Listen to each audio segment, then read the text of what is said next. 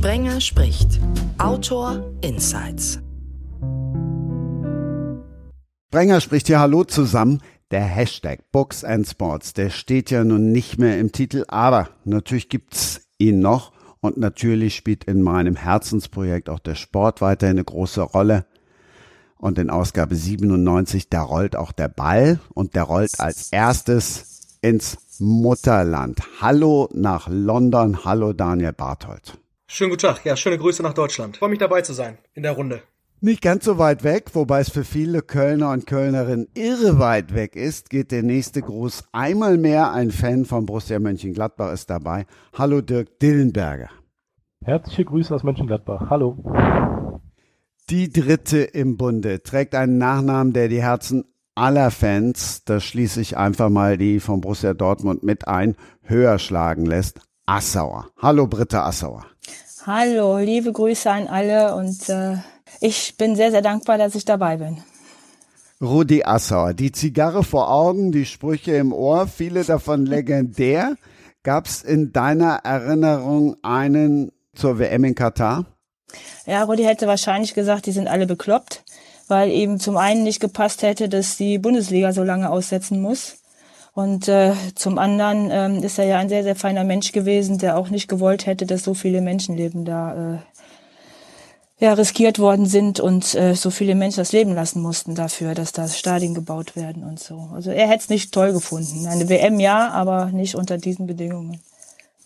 Rudi Assauer hat gesagt, die sind ja alle bekloppt. Oder hätte es an der Stelle gesagt. Ich finde diesen, diesen Ausschnitt sehr interessant, weil ich mir das sehr gut vorstellen kann. Jetzt über alle Vereinsgrenzen hinaus ähm, das zu betrachten, was der Manager, der Macher Rudi Assauer zu dem Event Katar Weltmeisterschaft 2022 gesagt hätte.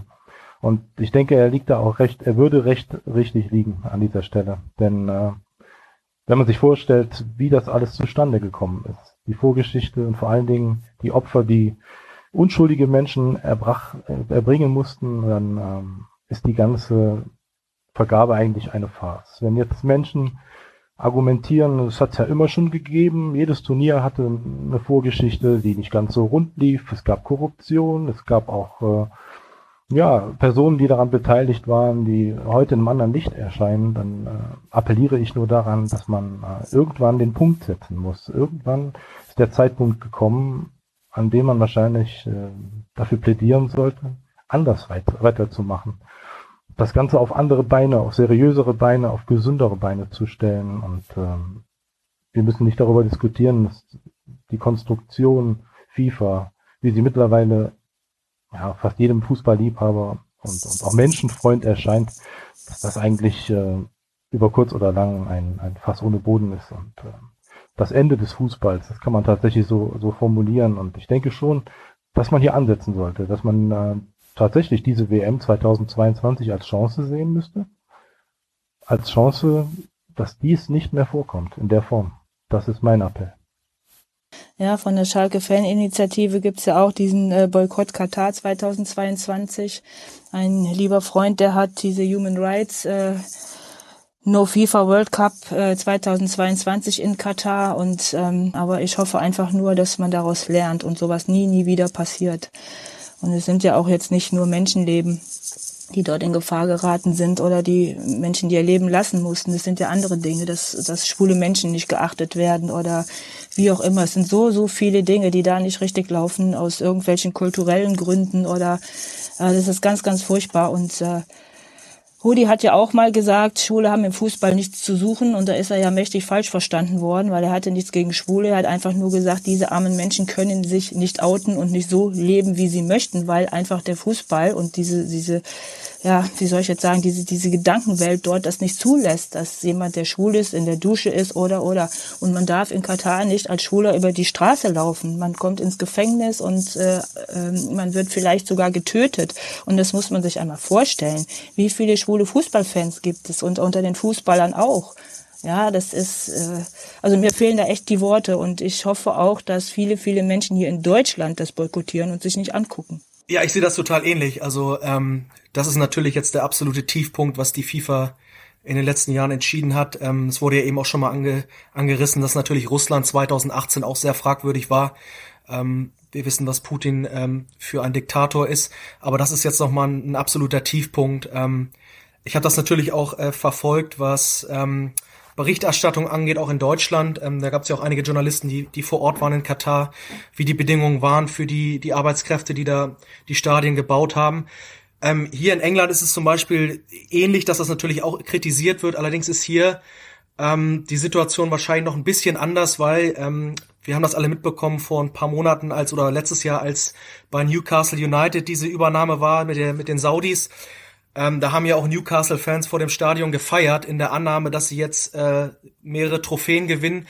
Also hier ist es, ähm, was das Stimmungsfeld angeht, auch was Boykott angeht, ein bisschen anders. Weil bei den Profivereinen, bei den größeren Vereinen ist es schon so, ähm, wenn man Titel gewinnt, dann ist alles gut, so nach dem Motto. Also da muss man schon eher bei den Fans der Amateurvereine und der vielleicht der zwei Drittligisten gucken, die dann schon, sagen wir mal, aggressiver äh, Katar boykottieren. Was jetzt zum Beispiel Fans der englischen Nationalmannschaft angeht, glaube ich, wenn die Weltmeister werden, ist denen relativ egal wo.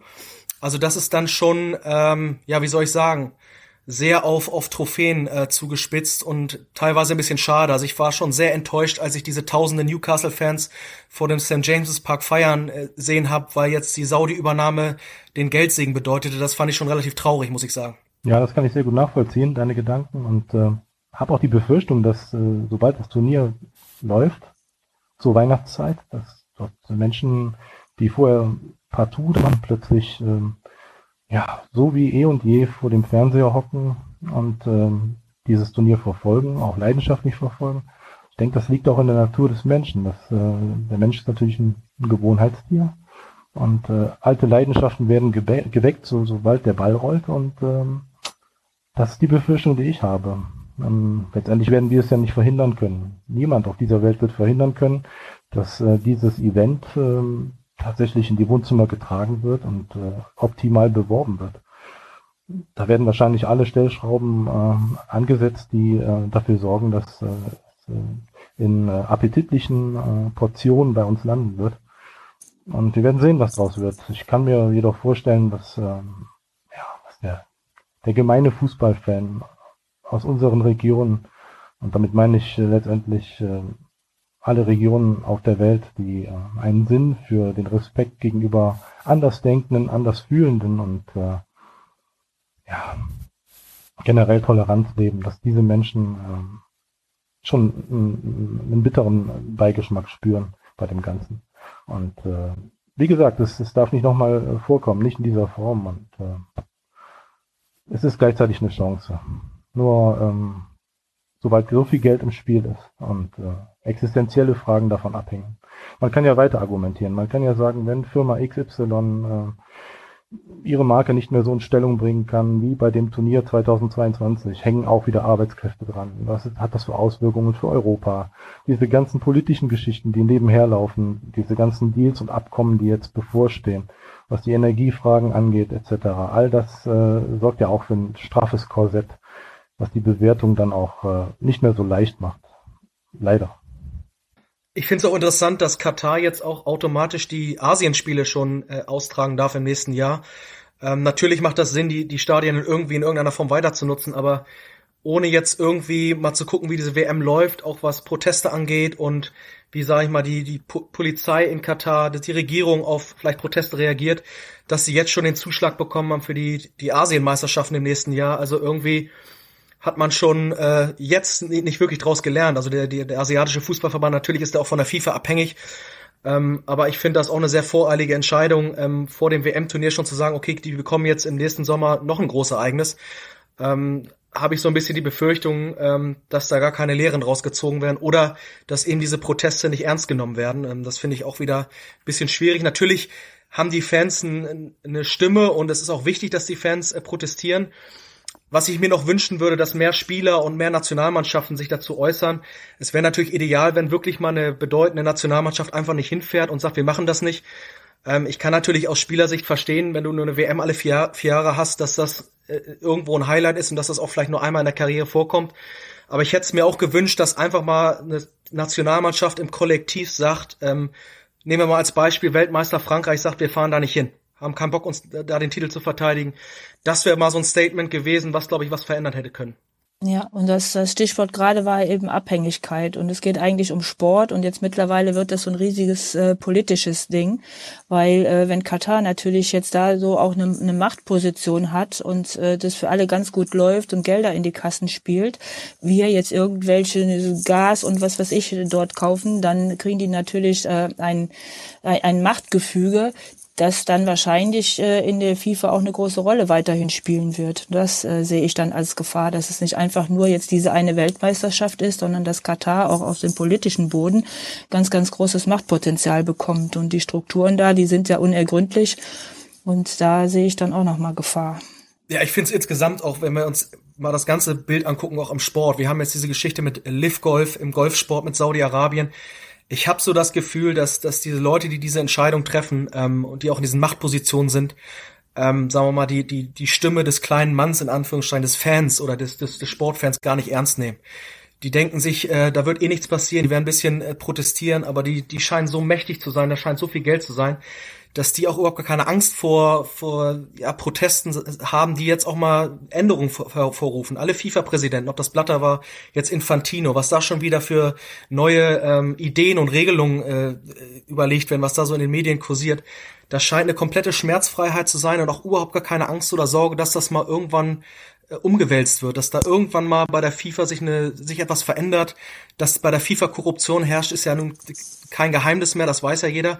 Aber irgendwie habe ich das Gefühl, dass die so mächtig sind, wie es auch in der Politik ist und in anderen äh, äh, Bereichen der Gesellschaft, wo wo viel Geld im Spiel ist, wie halt auch im Sport, dass da eine komplette, äh, ja, das ist, da wird überhaupt nicht mehr moralisch gedacht und es ist natürlich im Fußball extrem, weil es der größte Sport der Welt ist, aber wir, wir sehen es jetzt im Golf, wo Golfspieler jetzt auf die, nach Live Golf wechseln, diesen saudischen äh, äh, diesem Geld dahinterherlaufen, wo sie pro, pro Turnier gewinnen, einen Haufen Geld verdienen, ohne irgendwie darüber nachzudenken, dass man dort Sportwashing betreibt, dass man dort eine Regierung unterstützt, die ganz eindeutig gegen Menschenrechte verstößt. Und ich finde das teilweise echt erschreckend, dass jeder äh, in diesen Machtpositionen machen kann, was er will. Das ist schon echt, echt bitter. Ja, ich denke auch, man sollte den Menschen, ähm, den Verantwortlichen, vor allen Dingen auch den Funktionären abkaufen können, dass sie mit dem Sport äh, verbunden sind. Das kommt total zu kurz. Das sind ja auch keine, keine Sympathieträger in dem Sinne. Das sind keine äh, Werbenden für den Sport. Diese Menschen haben ja keine sportliche Vorgeschichte. Da geht's ja schon mal los. Ich kann auch nur immer wieder appellieren, dass man back to the roots geht, dass man den, den letzten Ausweg Sport wählt.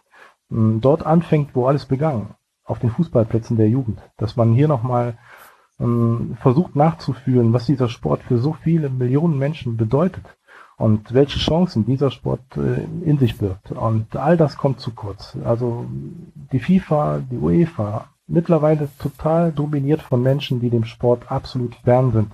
Und das äh, kann nicht unsere Zukunft sein. Das kann auch nicht die Zukunft dieses Business sein. Die Menschen, die äh, glorifizieren immer dieses Geschäft und es muss laufen und hier noch ein paar Millionen das ist auch vorbei. Wenn die Menschen spüren, dass sie überhaupt nicht mehr gehört werden und dass dieser Sport zugrunde geht.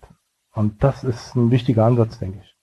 Ja, dass der Sport zugrunde geht, das, das sieht man auch schon im Kleinen, im, im ganz normalen Verein. Dann kommen irgendwelche Scouts, dann kommen irgendwelche Spielerberater und dann geht es einfach nur noch darum, wo kann er das meiste verdienen, ob, ob der, der Junge dann in die Mannschaft passt oder wie auch immer. Das äh, ist äh, absolut irrelevant. Es geht da auch nur noch um, um, um Geschäft, um, um, ja, manchmal gibt's ja auch dieses, wie heißt das, Cashback, ne, dass die da auch nochmal äh, mit verdienen, je nachdem, wie viel der Spieler bekommt. Und da gehen auch so Karrieren kaputt, finde ich. Und es ist einfach nicht mehr Sport. Es ist nicht mehr Sport, keine Leidenschaft und nicht mehr einfach dieses Herz für Fußball. Es ist nur noch ein riesengroßes Geschäft. Und das finde ich so schade.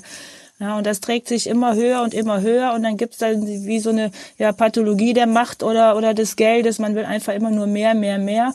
Und das, was eigentlich mal war, dass es ein rundes Leder ist und wo man Spaß hat und Leidenschaft zeigt auf dem Fußballplatz, ja, wo ein, ein Team ist, eine Mannschaft, auch so eine Musketiermentalität, das gibt's alles gar nicht mehr. Und es ist einfach nur diesen, ja, diese, diese blöde Macht des Geldes, so nenne ich's mal. Das ist so, so schade, ja. Ja, und diese Spirale steigert sich immer weiter nach oben. Man spürt wirklich, dass sich da auch innerhalb der Bundesliga unter den Vereinsverantwortlichen teilweise ein Bild ähm, ja, durchsetzt. Ähm, es wird mittlerweile das Business äh, begründet. Es wird äh, normalisiert.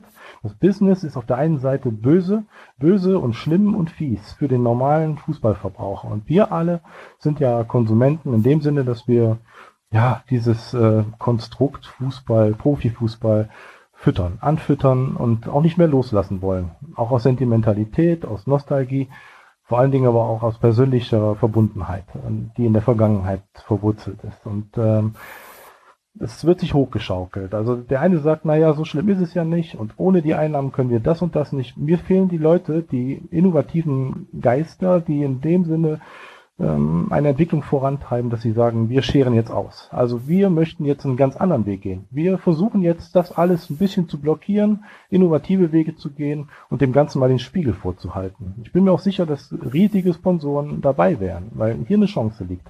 Ich glaube, man muss sich mittlerweile etwas unterscheiden. Äh, nicht mit dem Mainstream äh, schwimmen, sondern eigene Wege gehen, Menschen wieder begeistern von dem Sport in allererster Linie. Und das kann ähm, auch für die Zukunft ein ganz wichtiger Ansatz sein, denke ich.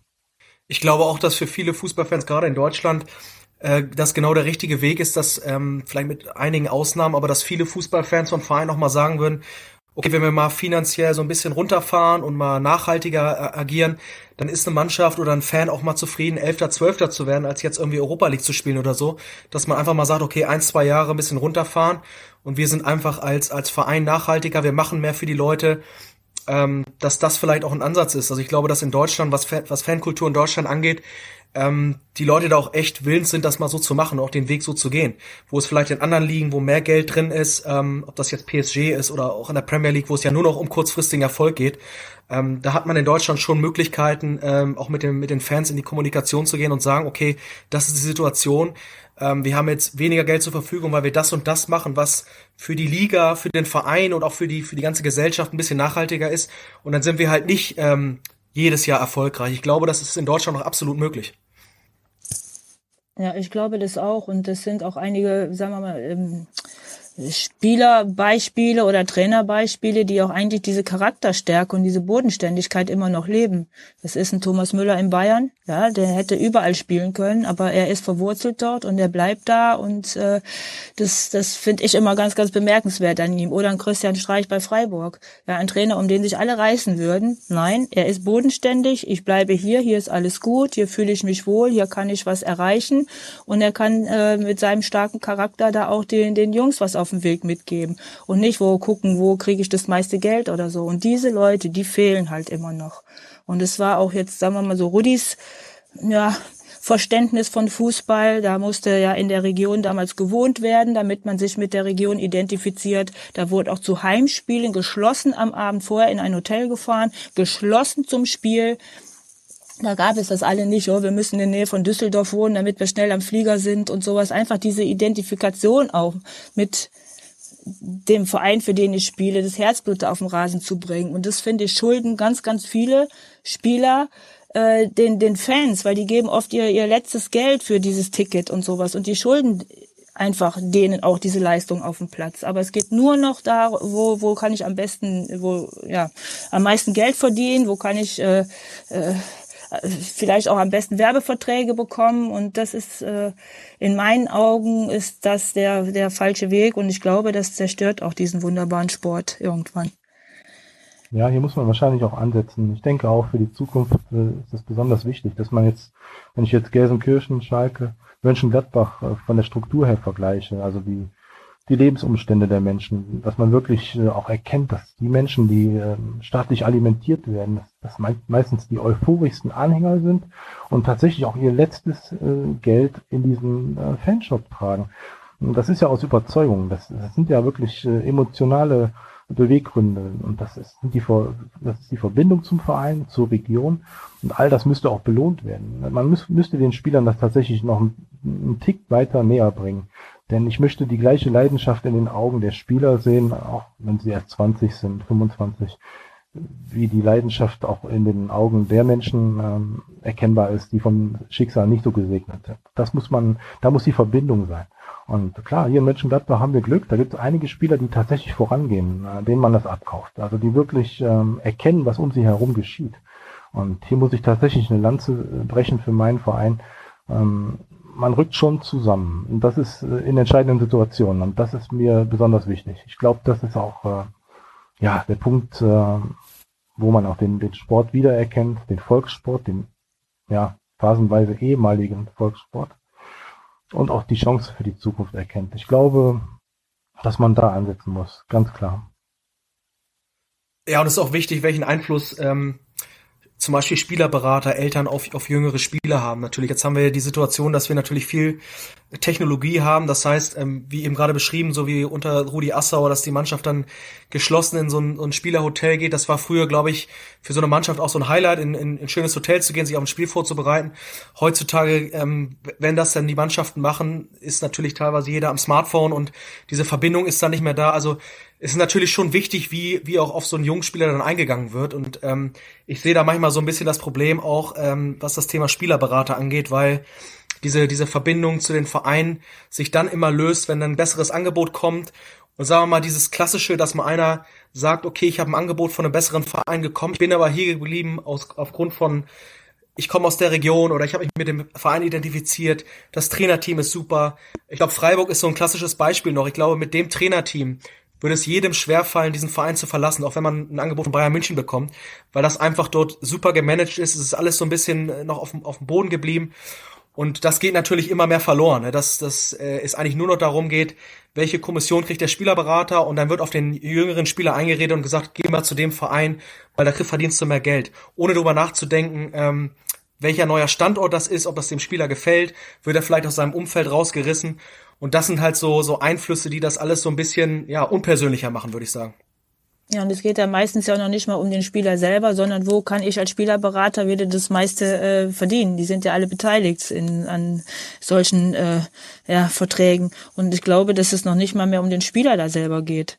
Das ist das so schade. Die nehmen Jungs, die dann Leidenschaft äh, haben, nehmen sie da irgendwie diese Möglichkeiten weg, diese Chancen weg man vielleicht in den nächsten Verein nicht wirklich reinpasst oder auf der Bank sitzt und ohne Spielpraxis wird sich irgendwann keiner mehr interessieren für, für die Jungs und das finde ich so schade, dass das einfach wirklich nur noch so ein Riesenunternehmen ist und man hat dann da seine seine Spieler und dann gucke ich einfach nur, wo kann ich die meiste Kasse machen und das ist äh, so schade.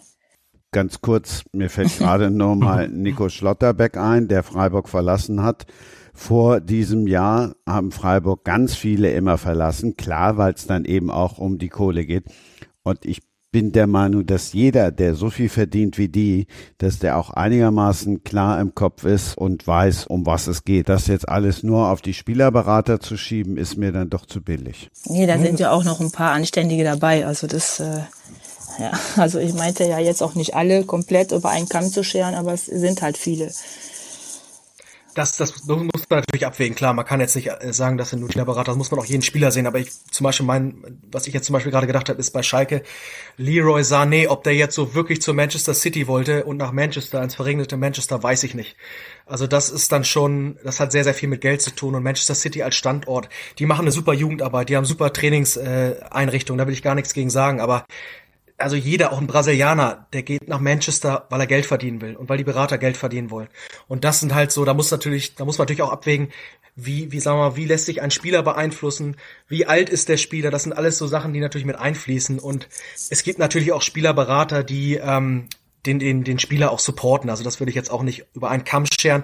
Aber die Tendenz ist trotzdem generell schon alarmierend, das würde ich schon sagen. Nehmen wir Sané, der musste ja verkauft werden, weil Schalke eben Schulden hatte oder schuldenfrei werden will, ja immer noch. Die Frage ist nur, wollte Sané wirklich nach Manchester? Ich glaube, wenn der sich das auswählen könnte und das Geld mal zur Seite geschoben wäre, wahrscheinlich lieber zu Barcelona gegangen, wenn es denen finanziell ein bisschen besser geht oder Real Madrid. Ähm, aber der Standort Manchester, das ist einfach, da geht's um Geld. Manchester United ist nochmal ein anderes Beispiel, das ist wirklich ein, ein riesengroßer Traditionsverein. Aber ich würde jetzt mal sagen, wenn er sich das hätte aussuchen können, hätte er jetzt nicht den Standort Manchester City gewählt. Ja, und hier wäre natürlich jetzt interessant äh, zu erfahren, wie denkt der Spieler, wie fühlt der Spieler tatsächlich. Und das wäre natürlich der nächste Punkt, der interessant wäre, dass äh, Spieler mal frei von der Leber berichten und die Interviews und ähm, ja, die Wortmeldungen, Statements der Spieler in Zukunft auch ganz anders aussehen. Dass tatsächlich das nochmal geschieht, was wir in den 80er, 90er Jahren erlebt haben, dass ein Lothar Matthäus vom Platz geht und den ganzen äh, Coaching-Bereich zusammenschreit, während die Reporter, Field Reporter, Christian weiß äh, ganz sicher, wovon ich spreche, ähm, teilweise auch verdattert dort standen und die Welt nicht mehr verstanden haben, was er da, was er da rausgehauen hat, wie emotional er ähm, kommuniziert hat, aber am Ende auch voll dahinter stand. Ich meine, das muss ja auch wieder möglich sein. Auch das ist ja Teil des Ganzen, der Begeisterung und auch der Verbundenheit zum Sport, dass man den Spielern zugesteht und auch den Verantwortlichen, dass sie frei von der Leber sprechen. Das hat sich ja wirklich in den Jahren äh, in eine Richtung bewegt, die nun auch nicht mehr gesund ist. Ähm, ich habe nichts gegen Rhetorikkurse und gegen vereinheitlichte äh, Sprachvarianten, aber am Ende des Tages ist es doch alles andere als interessant für die Menschen und äh, mit Sicherheit auch für das Produkt, das sogenannte Produkt, ermüdend und äh, eigentlich äh, läuft sich die Sache tot, wenn, wenn die Entwicklung so weitergeht. Da sind wir aber doch da, dass ganz schnell dann irgendwas sanktioniert wird. Nur nebenbei, ich war dabei bei Lothar, aber ich war keineswegs verdattert. Ich war nie verdattert. Aber das, das nur nebenbei.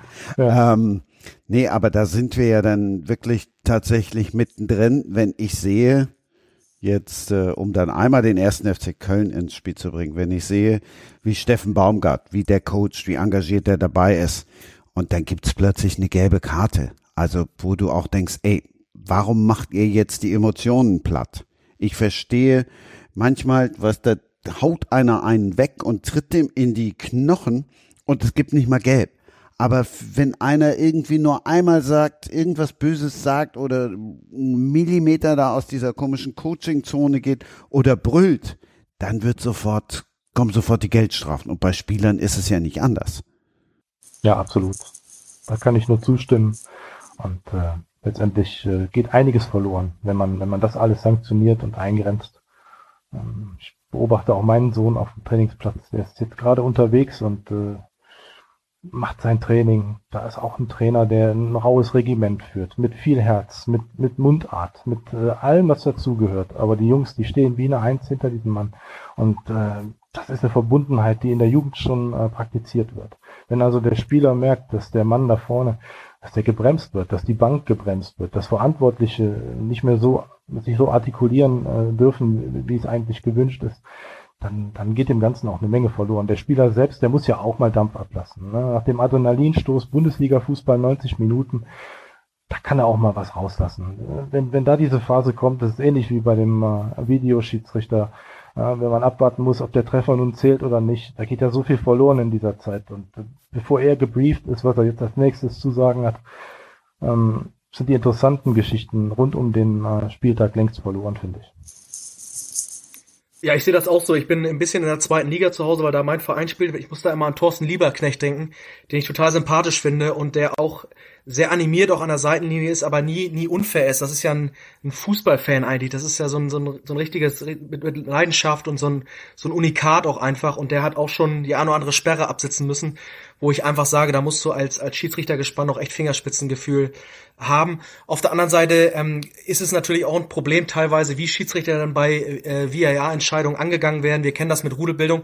Ich muss da immer an Rugby denken. Das funktioniert da so super. Wenn der Schiedsrichter eine Entscheidung treffen muss, gibt's keine Rudel Rudelbildung, dann wird der Kapitän hergeholt und der Schiedsrichter erklärt ihm das wirklich im, im Detail. Und das, das ist so etwas, was ich im Fußball so ein bisschen vermisse, dass da der Respekt von beiden Seiten noch ein bisschen da ist, dass man einfach sagt, pass auf, es gibt keine Rudelbildung, der Kapitän kann sich das gerne erklären lassen und dann, dann geht's weiter.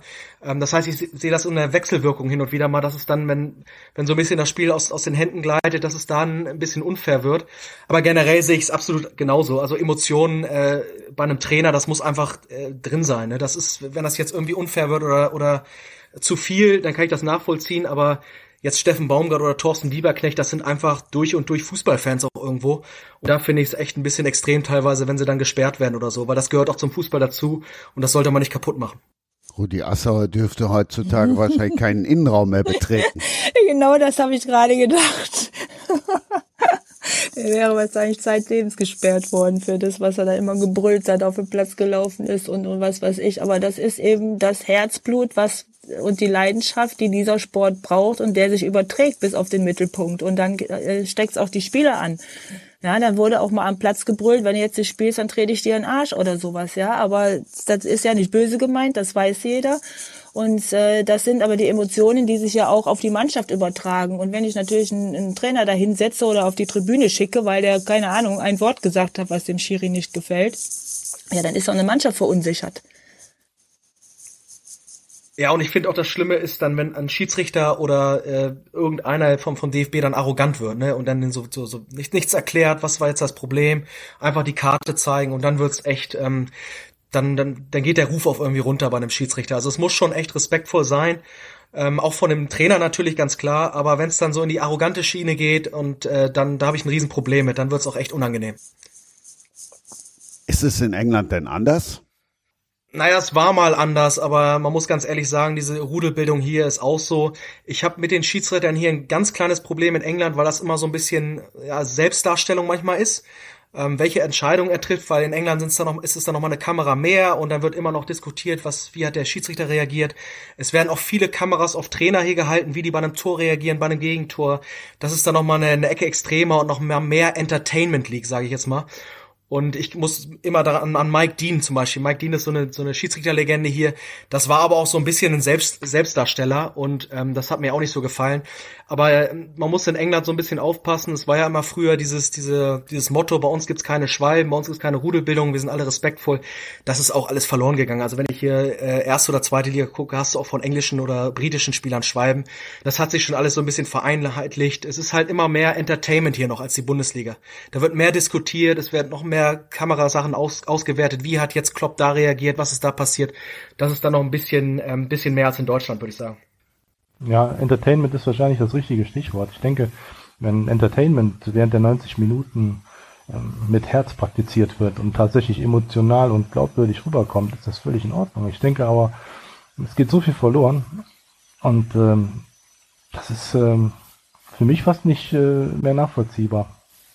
Das ist immer wieder ähm, dass gewisse Entwicklungen immer wieder gebremst werden. Dass ein, ich sage zum Beispiel, ein Schiedsrichter könnte vielleicht auch seine Wurzeln im Vereinsfußball haben. Mal manchen ist es ja so, aber sie müssten viel näher ranrücken an das Spiel selbst. Vielleicht könnte ein ehemaliger Bundesligaspieler hier beratend äh, fungieren. Vielleicht hat man da noch mehr äh, Potenzial, dass man da Leute zur Beratung hinzuführt, die, die tatsächlich dem, dem äh, Sport entspringen, die, die dort herkommen, die ihre Wurzeln dort haben.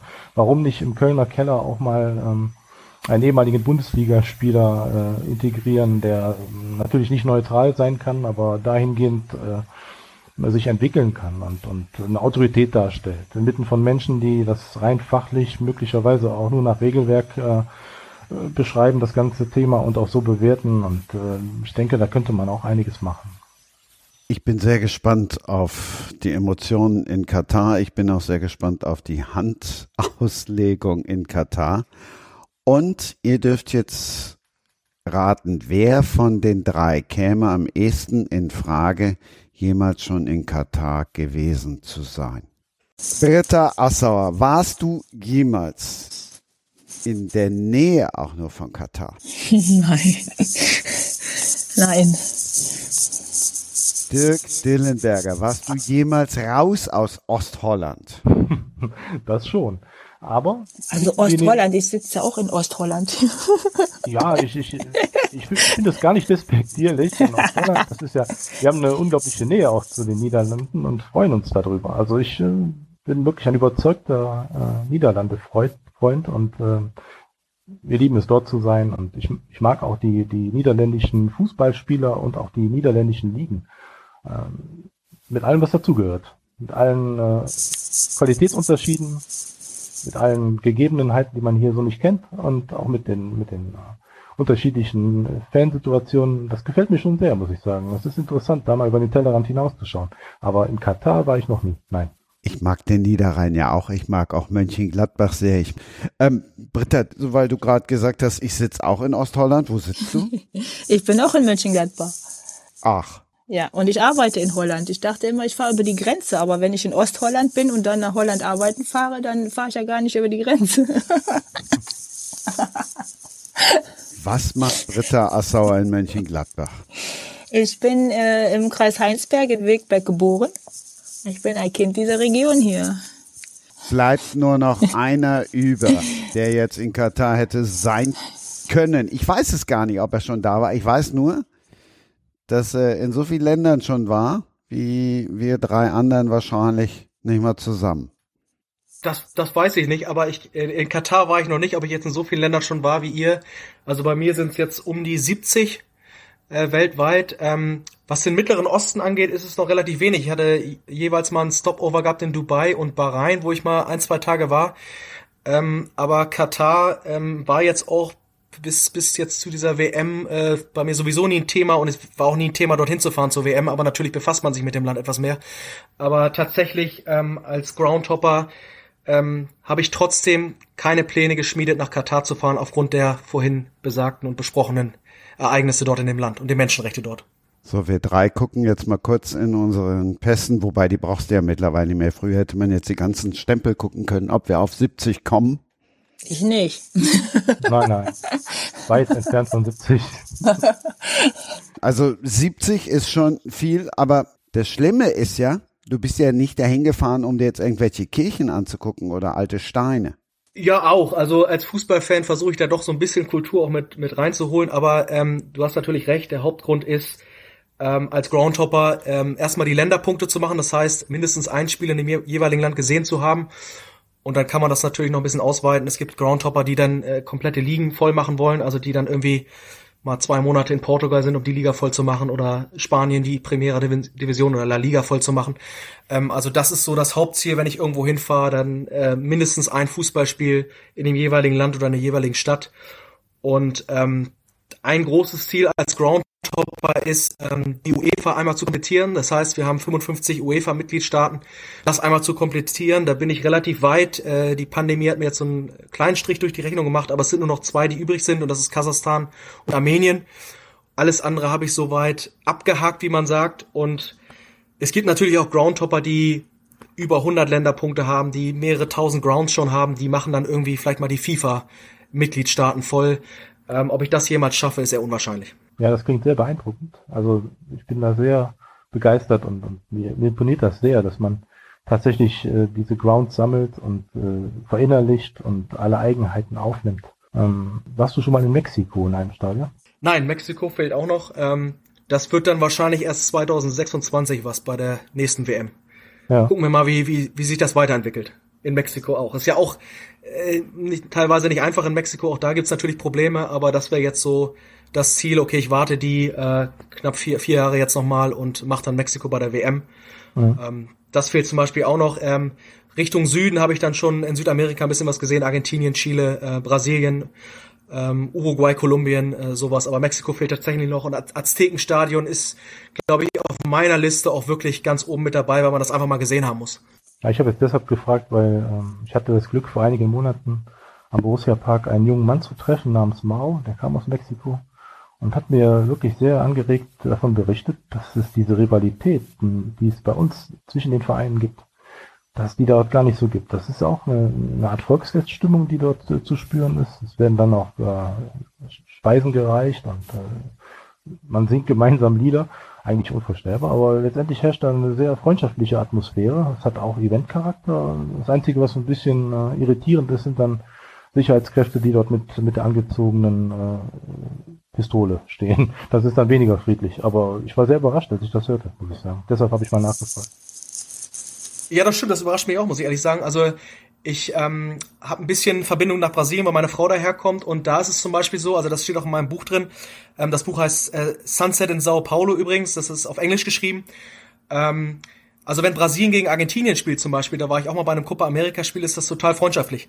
Also ja. fast schon wie irgendwie so Brüder, die ziehen sich ein bisschen auf und da gibt's so den einen oder anderen witzigen Spruch, aber dass da jetzt irgendwie Gewalt ist oder so, gibt's gar nicht. Ähm, das Problem ist dann, wenn die Vereine aufeinandertreffen. Also ähm, so ein Derby in Belo Horizonte oder in Sao Paulo, wenn dann Palmeiras gegen Corinthians spielst, äh, da muss man dann aufpassen. Also da gibt's dann strikte ja. Fantrennung.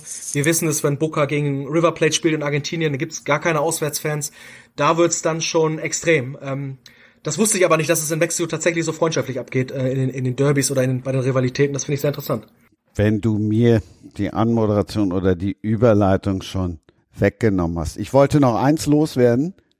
Da gingen die schmutzigen Weltmeisterschaften los, 1978 in Argentinien. Aber das nur so mal für alle, äh, die noch mal irgendwo nachhören wollen. Mit ich habe tatsächlich 500 Tage vor Katar habe ich schon mal eine, Aus, eine Ausgabe gemacht. Und jetzt tauchen wir ganz tief ein in das Buch Sunset in Sao Paulo. Das klingt ja schon mal warm, schön und nach ganz viel. Ja, also äh, das Buch behandelt quasi die eine oder andere Geschichte, die ich natürlich auf den, den Reisen und den Grounds, die ich gemacht habe, erlebt habe. Ähm, Ursprung, äh, dieses Buch zu schreiben, war diese Pandemie, wo ich dann irgendwann im, was ich, März 2020 gemerkt habe, okay, alles hat zu. Ich habe damals auch schon im Bereich Sport gearbeitet. Ähm, es gab keine Spiele mehr. Das heißt, ich habe mich irgendwann mal nachts hingesetzt und gesagt, pass auf, ich schreibe mal diese Geschichten runter. Und ähm, ja, es geht also um natürlich die verschiedenen Kontinente. Es gibt einen Teil über Südamerika, habe ich gerade schon ein bisschen angerissen, äh, Spiele in Brasilien, ähm, eine relativ verrückte Anweise, Anreise nach Montevideo, äh, wo man am Endeffekt vorm Stadion stand und der Taxifahrer gesagt hat, okay, so wie ihr ausseht, ähm, geht besser nicht raus, weil die natürlich wussten, die Ultras von Peñarol Montevideo, dass wir entweder aus Europa kommen oder Nordamerika und dann hätten die uns alles abgenommen. Also solche Geschichten sind da halt mit drin, natürlich auch mit einem Fokus auf Europa, ähm, verrückte Sachen, die ich jetzt in Montenegro erlebt habe, wo ähm, ich zur Halbzeit kurz rausgegangen bin bei einem Spiel in Podgorica und die die Tür zugemacht haben. Ich wollte mir nur einen Kaffee holen und äh, man kam nicht wieder rein und ich bin dann äh, zu den Ultras gegangen, die ins Stadion nicht durften aufgrund von Randale am Spiel davor und die haben in der Ruine hinten am Stadion ähm, quasi so ein bisschen Pyro gezündet und sich das Spiel von da oben angeguckt und ich dann die zweite Halbzeit mit diesen Ultras mir angeguckt habe, was ja auch nicht ganz ungefährlich ist im Nachhinein, ähm, weil die jetzt auch nicht alle Englisch sprechen oder oder Deutsch. Ähm, und es geht natürlich in erster Linie oder mitunter in erster Linie äh, um diese 55 UEFA-Länderpunkte, die ich mit, mit Schreiben des Buches natürlich schon gern komplettiert hätte, aber wie vorhin beschrieben, ging das leider nicht. Und es gibt natürlich auch viele persönliche Geschichten. Ne? Wenn man, ich wohne jetzt seit zwölf Jahren in Großbritannien, ähm, auch so ein bisschen die, die Gesellschaft so ein bisschen äh, analysiert, wie verhalten sich Menschen. Ich habe äh, Zeit in Polen verbracht, was natürlich auch geschichtlich ähm, für, für, für einen Deutschen eine Relevanz hat, wenn du ein Spiel dir in äh, Lublin anguckst und du fährst am Tag nochmal nach Majdanek äh, ins Konzentrationslager, das sind natürlich schon einschneidende Erlebnisse und man hat da natürlich auch viel Zeit nachzudenken, wenn man da mal so einen Nachmittag verbringt. Also das ist schon, ähm, wie ich es vorhin gesagt habe, dass es eben nicht nur der Fußball ist, sondern dass man auch irgendwo dankbar ist, dass man sich diese Orte angucken kann und sich die Geschichte, die Sehenswürdigkeiten und einfach auch die Menschen dort, die, dass man sie kennenlernt. Und ähm, ja, das hat mich einfach dazu getrieben, dieses Buch zu schreiben und ähm, ich bin auch sehr dankbar, dass der Verlag in London das, diesen Zuschlag mir gegeben hat und dieses Buch veröffentlicht hat im letzten Jahr im Sommer. Nimm uns noch ein bisschen weiter mit ins Buch in der Hoffnung, dass der Werkstattverlag zuhört und das Buch dann auch auf Deutsch rausbringen will. Sind Fotos drin und natürlich, weil du eben schon gesagt hast, deine Frau ist Brasilianerin, dabei kennengelernt. Beim Buch, nicht beim Buchschreiben, aber beim Groundhoppen. Äh, nein, das habe ich nicht. Also ähm, ich wohne seit zwölf Jahren in London, da ist natürlich jede Nationalität vertreten. Das heißt, ich habe sie jetzt nicht ausge, ausgedacht oder ausgesucht, weil ich irgendwie den Länderpunkt Brasilien machen wollte. Also so weit geht's dann doch nicht. Ich habe sie hier in London kennengelernt und ähm, ja, wir sind natürlich jetzt oft da gewesen. Ich habe dort auch geheiratet. Ähm, und sie ist natürlich, ist natürlich super mit ihr auch zu reisen, weil sie die Sprache spricht. Und wie gesagt, wenn man irgendwo in Corinthians ist oder in Belo Horizonte, als ähm, Europäer muss man natürlich ein bisschen aufpassen, ist ja ganz klar. Ähm, wie gesagt, die Sprache Portugiesisch, ich lerne sie jetzt so ein bisschen, aber ähm, bei mir ist es dann doch eher Englisch und Deutsch. Ähm, das heißt, ich habe sie nicht kennengelernt. Sie kommt natürlich hin und wieder gerne mit, weil sie auch gerne reist. Und in Südamerika ist es natürlich super, mit, ihr zu, mit mir zu fahren, aber sie war auch schon in Finnland dabei, äh, auf den Färöer, ähm, in Russland, äh, als das noch möglich war, nach Russland zu fahren. Ähm, also sie, sie macht vieles auch mit und äh, sie ist auch total interessiert äh, im jeweiligen Land und sie guckt sich auch gerne mal ein Fußballspiel an und ähm, ja, also ähm, ich habe sie dort nicht kennengelernt, aber ähm, wenn möglich, kommt sie auch mit. Erzähl ruhig noch ein bisschen mehr vom Buch. Okay, alles klar. Also ähm, was natürlich auch äh, ein Grund war, dieses, dieses Buch zu schreiben, oder beziehungsweise wird sich jeder fragen, wie kommt man zu dem, zum, zum Groundhopping? Also das ist ja nicht so, dass man irgendwo in einem internationalen Stadion ist und plötzlich denkt, okay, jetzt fange ich an, äh, Länder abzuhaken. Also mein allererstes internationales Spiel war mit meinem Vater in Helsinki, Finnland gegen Deutschland. Das war ähm, EM-Qualifikation 1999. Und äh, das war einfach ein super Wochenende. Das war ein tolles Stadion. Es war im September gewesen. Das war ein, ein traumhafter Spätsommertag in, in Helsinki gewesen. Und ähm, das fing dann so ein bisschen so an. Äh, ich habe natürlich zu dem Zeitpunkt nicht gewusst, äh, was Groundtopping ist. Das war damals auch ja nicht wirklich gang und gäbe. In Deutschland ist ja momentan ist ja eine riesen Community. In England war es noch ein Tick größer. Ähm, so richtig fing das eigentlich an 2004 bei der EM in Portugal, dass sich äh, deutsche Fans getroffen haben, denen es relativ egal war, wer da gegen wen spielt. Die wollten einfach nur diese zehn portugiesischen Stadien bei der, bei der EM komplettieren. Das heißt, sie sind immer von Ort zu Ort gefahren, um dann die, die EM sozusagen zu komplettieren. Und so bin ich eigentlich das erste Mal aktiv darauf aufmerksam geworden. Dann habe ich mal geguckt, okay, du warst jetzt in, weiß ich nicht, 2004 zu dem Zeitpunkt vielleicht in sieben, acht Ländern. Und so hat sich das so ein bisschen entwickelt. Ähm, ich muss dazu sagen, ich bin Fan des FC St. Pauli. Der FC St. Pauli wird wahrscheinlich in den nächsten 30, 40 Jahren nie international spielen. Und dann hat man natürlich irgendwann, wenn man nicht immer nur ans Millantor fahren will oder nicht immer nur auswärts in Deutschland fahren, muss man sich halt irgendwie eine Nische suchen. Und bei, bei Groundtopping war das halt für mich die Möglichkeit, internationale Spiele zu sehen, ohne dass ich den Verein jetzt irgendwo in Europa äh, ja, mitverfolgen kann. Ich bin da so ein bisschen, ein bisschen neidisch, wenn ich dann Union Berlin jetzt sehe, Freiburg, äh, solche Vereine, die vor na, drei, vier Jahren, vielleicht drei, fünf, vier, fünf Jahren ähnlich groß waren wie der FC St. Pauli. Ähm, die sind jetzt weit, weit voraus. SC Freiburg ist wahrscheinlich sogar größer als der Hamburger SV. Also die haben eine super Entwicklung genommen und die spielen jetzt international. Das finde ich natürlich klasse. Das werde ich wahrscheinlich in der Form so nicht erleben. Es sei denn, der FC St. Pauli gewinnt mal den DFB-Pokal, aber ich glaube, selbst das wird nix. Also so ist das eigentlich entstanden.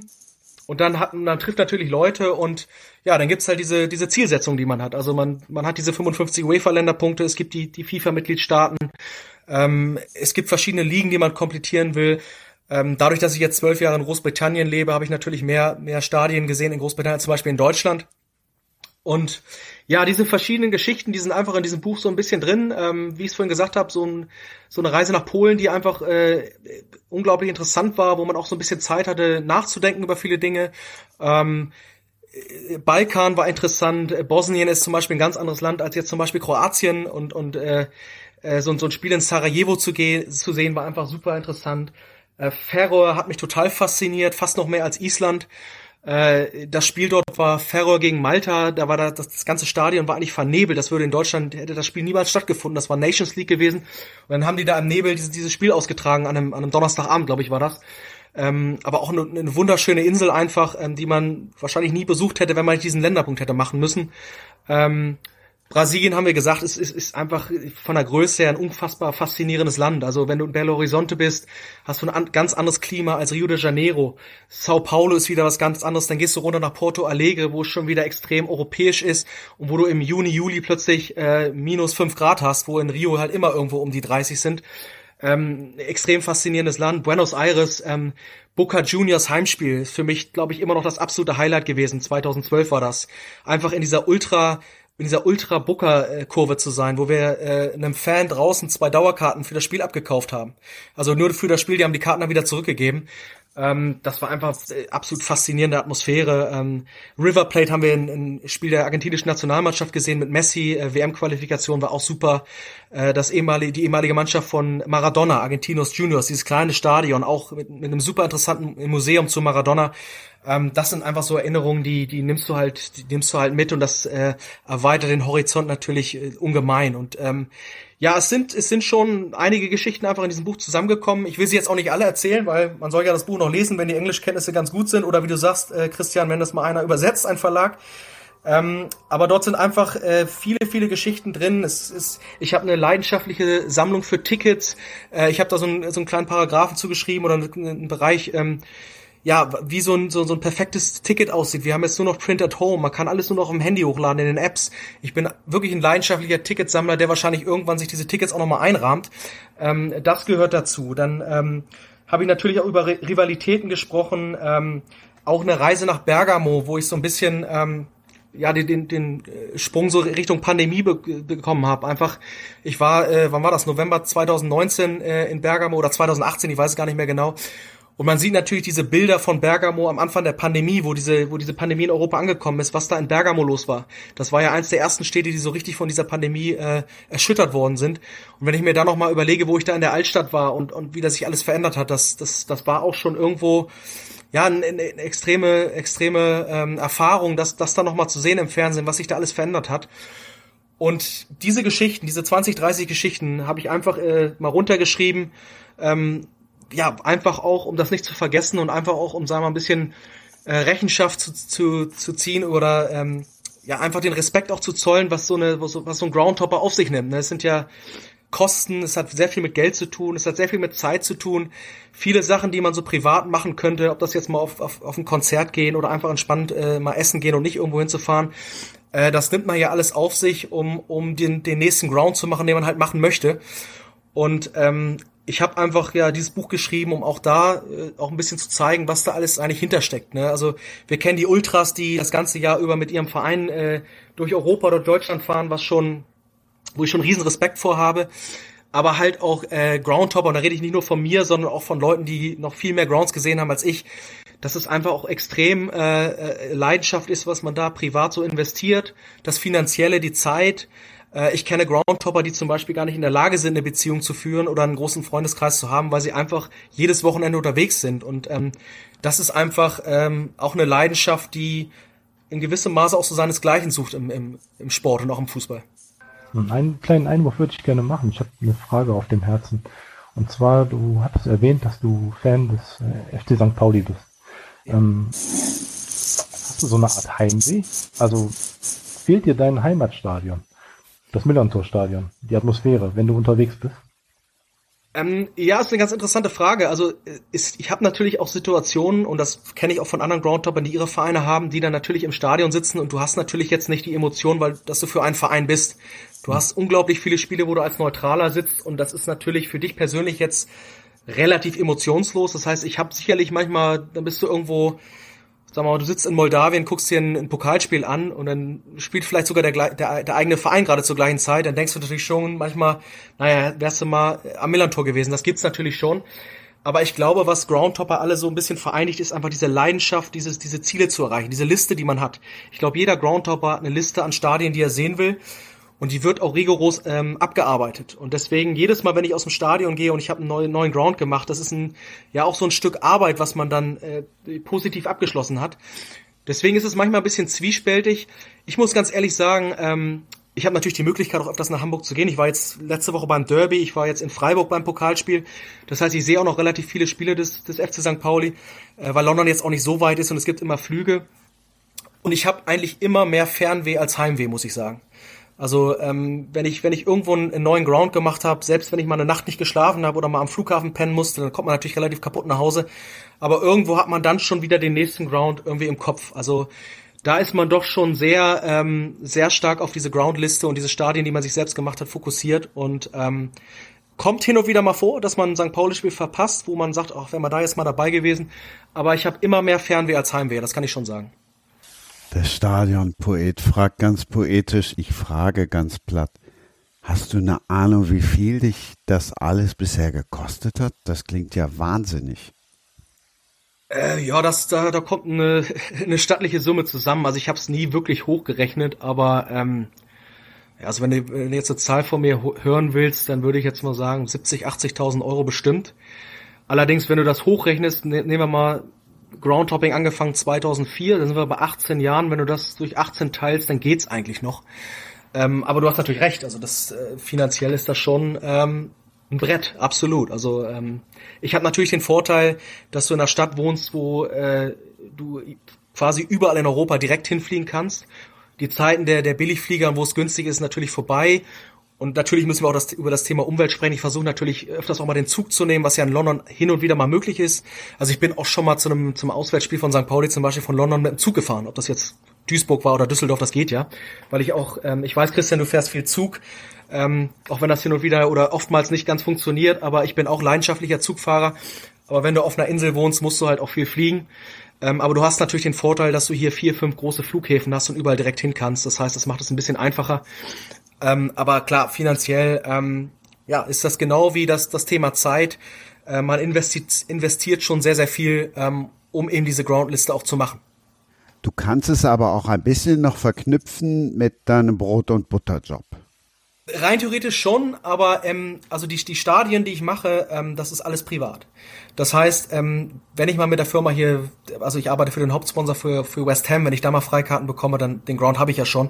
Ähm, also ich kann jetzt nicht zu der Firma sagen, ach, ich würde jetzt gerne mal den neuen Ground machen und die bezahlen das dann. Also das, diese Groundliste, die ich privat habe, die ist schon dann auch hundertprozentig privat und hundertprozentig privat finanziert. Also ich bin hier mächtig beeindruckt. Ich weiß gar nicht mehr, was ich sagen soll. Ja, und äh, da jetzt über das Geld zu reden, wenn man denkt, welche Erlebnisse man hatte, die sind ja gar nicht mit Gold aufzuwerten. Also das ist ja traumhaft, was man da in Erinnerungen hat und, und Erlebnissen und tollen Eindrücken und, und Emotionen erlebt hat. Das ist einfach faszinierend. Ich bin gerade ganz geflasht.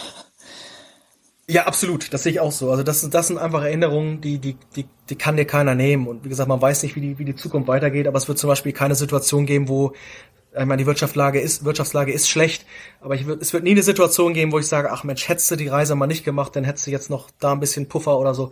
Also ähm, es gibt keine Reise, wo ich sagen würde, die bereue ich. Überhaupt nicht. Also die einzigen Reisen, die man hin und wieder mal bereut, das kennt jeder Fan, wenn man mit seiner Mannschaft auswärts irgendwo hinfährt und man kriegt auf die Mütze, dann sagt man sich hin und wieder vielleicht mal, man hätte du mal im Bett geblieben. Aber diese Groundliste, ähm, die, die, ja, da nehme ich für zu 100 die Verantwortung und ähm, da bereue ich echt nichts. Also das, das kann ich definitiv so sagen, ja.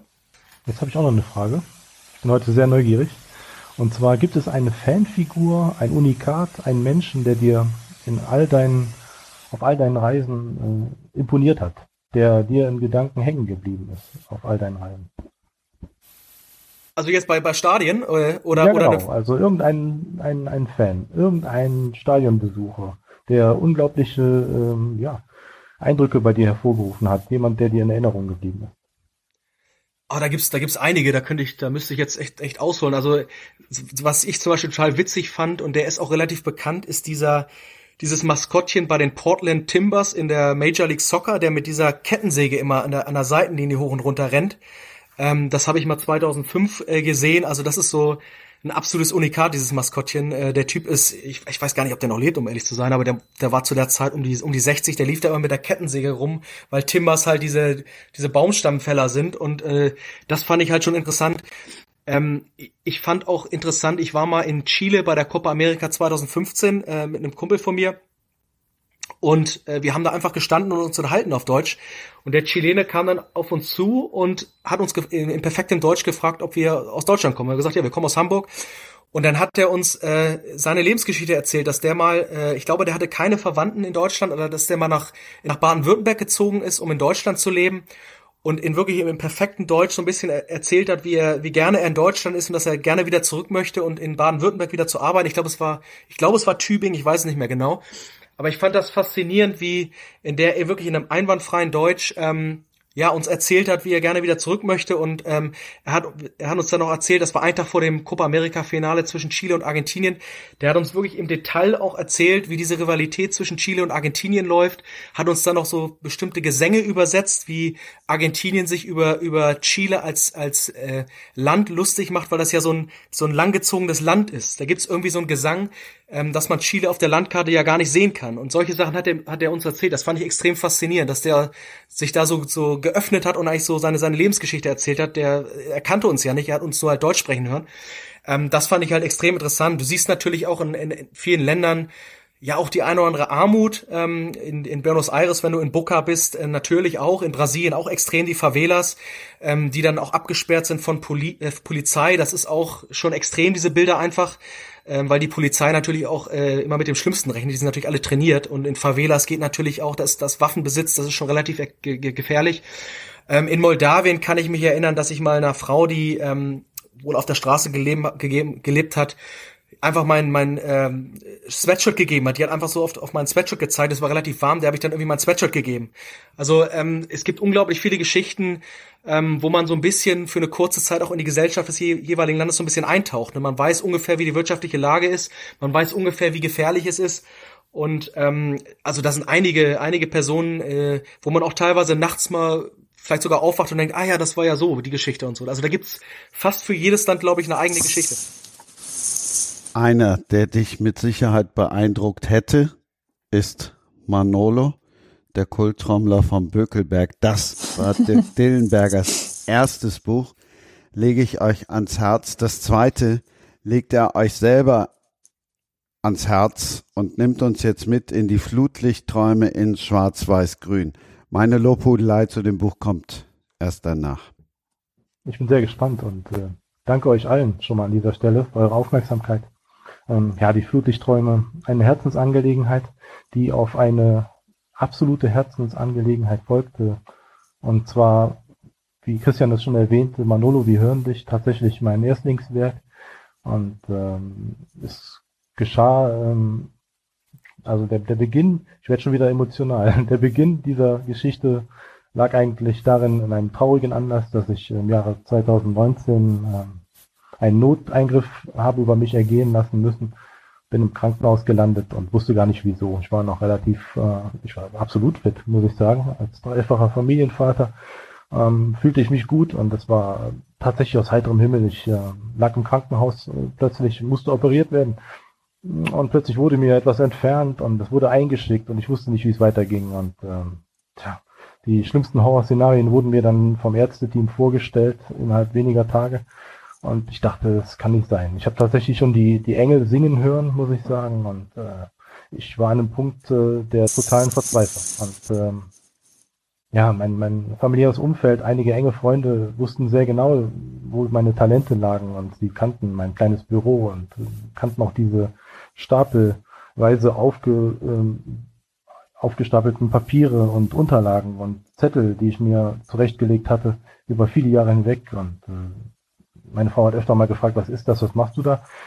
Da sage ich, ja, ich schreibe und schreibe und schreibe, aber das ist äh, jetzt nicht so wichtig, das machen wir irgendwann mal. Und äh, meine Frau hat mich dann, nachdem dieser Eingriff äh, erfolgte und die großen Fragezeichen über mir schwebten, äh, gebeten, wenn ich heil aus dieser Nummer rauskomme, dann möge ich bitte meine Talente ähm, aus Papier bringen und auch veröffentlichen. Das ist sehr, sehr wichtig. Und äh, Manolos Buch lag mir schon lange auf der Seele. Viele Jahre habe ich es in mir getragen. Und äh, irgendwann, nachdem ich dann aufwachte nach meinem Eingriff, äh, habe ich dann irgendwas klappern hören auf dem, auf dem Krankenhausgang. Es war, ich denke, es war ein Speisewagen, irgendwas in der Art. Es hat mich total an den Trommelschlag von Manolo, den, den charakteristischen Trommelschlag erinnert. Und das Buch ist dann innerhalb weniger Tage im Krankenbett vor meinem geistigen Auge entstanden. Ich habe es mit nach draußen genommen, ich konnte wieder raus. Ähm, die schlimmsten Diagnosen haben sich nicht bestätigt. Ich hatte großes Glück und habe mir geschworen, wenn ich hier rauskomme, dann werde ich sowohl meinen mein Blog Fohlenkultur als auch dieses Buch ähm, Manolo, wir hören dich realisieren, um diesem Mann tatsächlich ein literarisches Denkmal zu setzen, was mir ähm, glücklicherweise gelungen ist.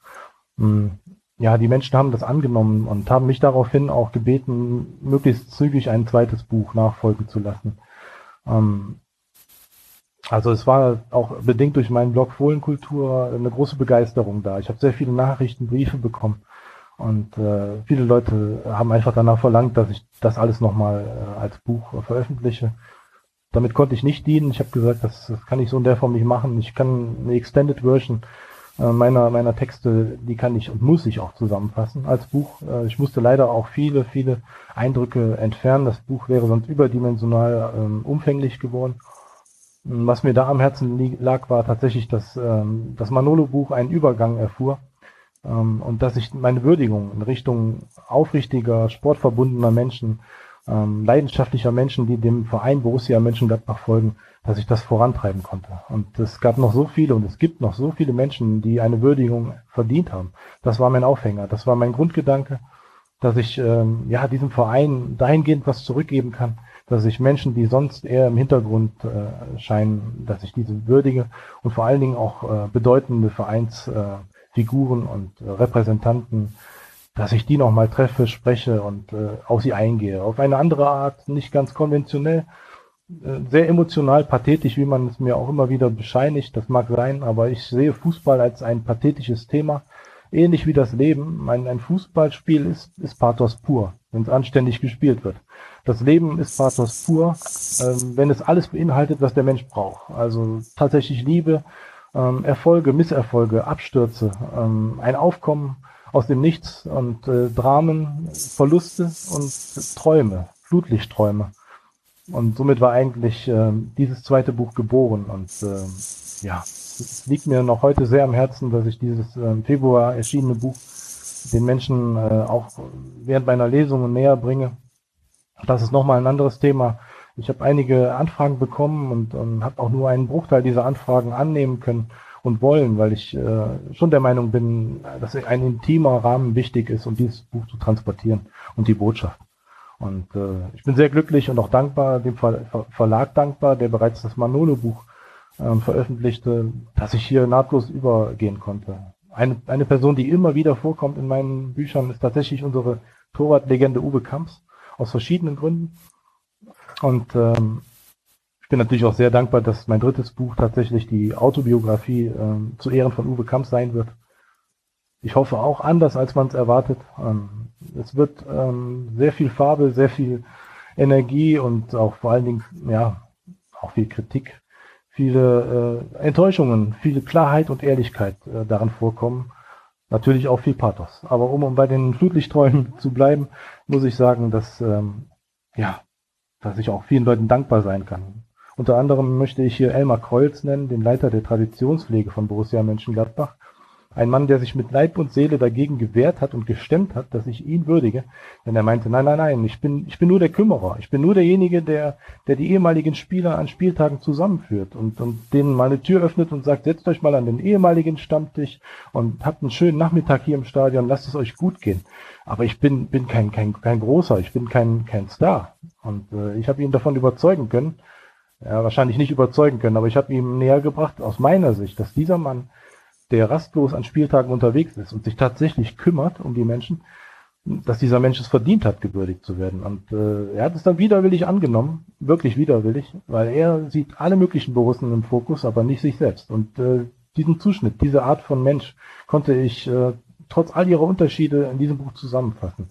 Das war mir sehr wichtig. Ich bin unter anderem auch dem Trikotsammler Stefan Sandlos aus Fulda sehr dankbar, das ist ein Mensch, ähm, da würde ich fast sagen, ist ein Seelenverwandter, der, der wirklich äh, wunderbare Trikots ähm, von Borussia Mönchengladbach sammelt und äh, archiviert und äh, er hat zum Beispiel auch, und so sind wir auch zusammengekommen, eine, eine, eine Trommel, ein Trommelfell ähm, Manolus äh, ersteigern können auf abenteuerlichen Wegen. Und dieses äh, Objekt, das hat mich so interessiert. Ich wollte unbedingt wissen, wie es, wie es sich anfühlt, wie es aussieht. Und Stefan, wir kannten uns zuvor nicht, hat dafür gesorgt, dass, äh, dass wir uns treffen. Er kam zu meinen Lesungen, hat seine Exponate ausgestellt, bereitwillig und freundschaftlich. Und äh, er ist ein unglaublicher äh, Fan der Borussia seit Kindertagen und ist unglaubliche Wege mit Borussia zusammengegangen und ähm, an der Seite des Vereins.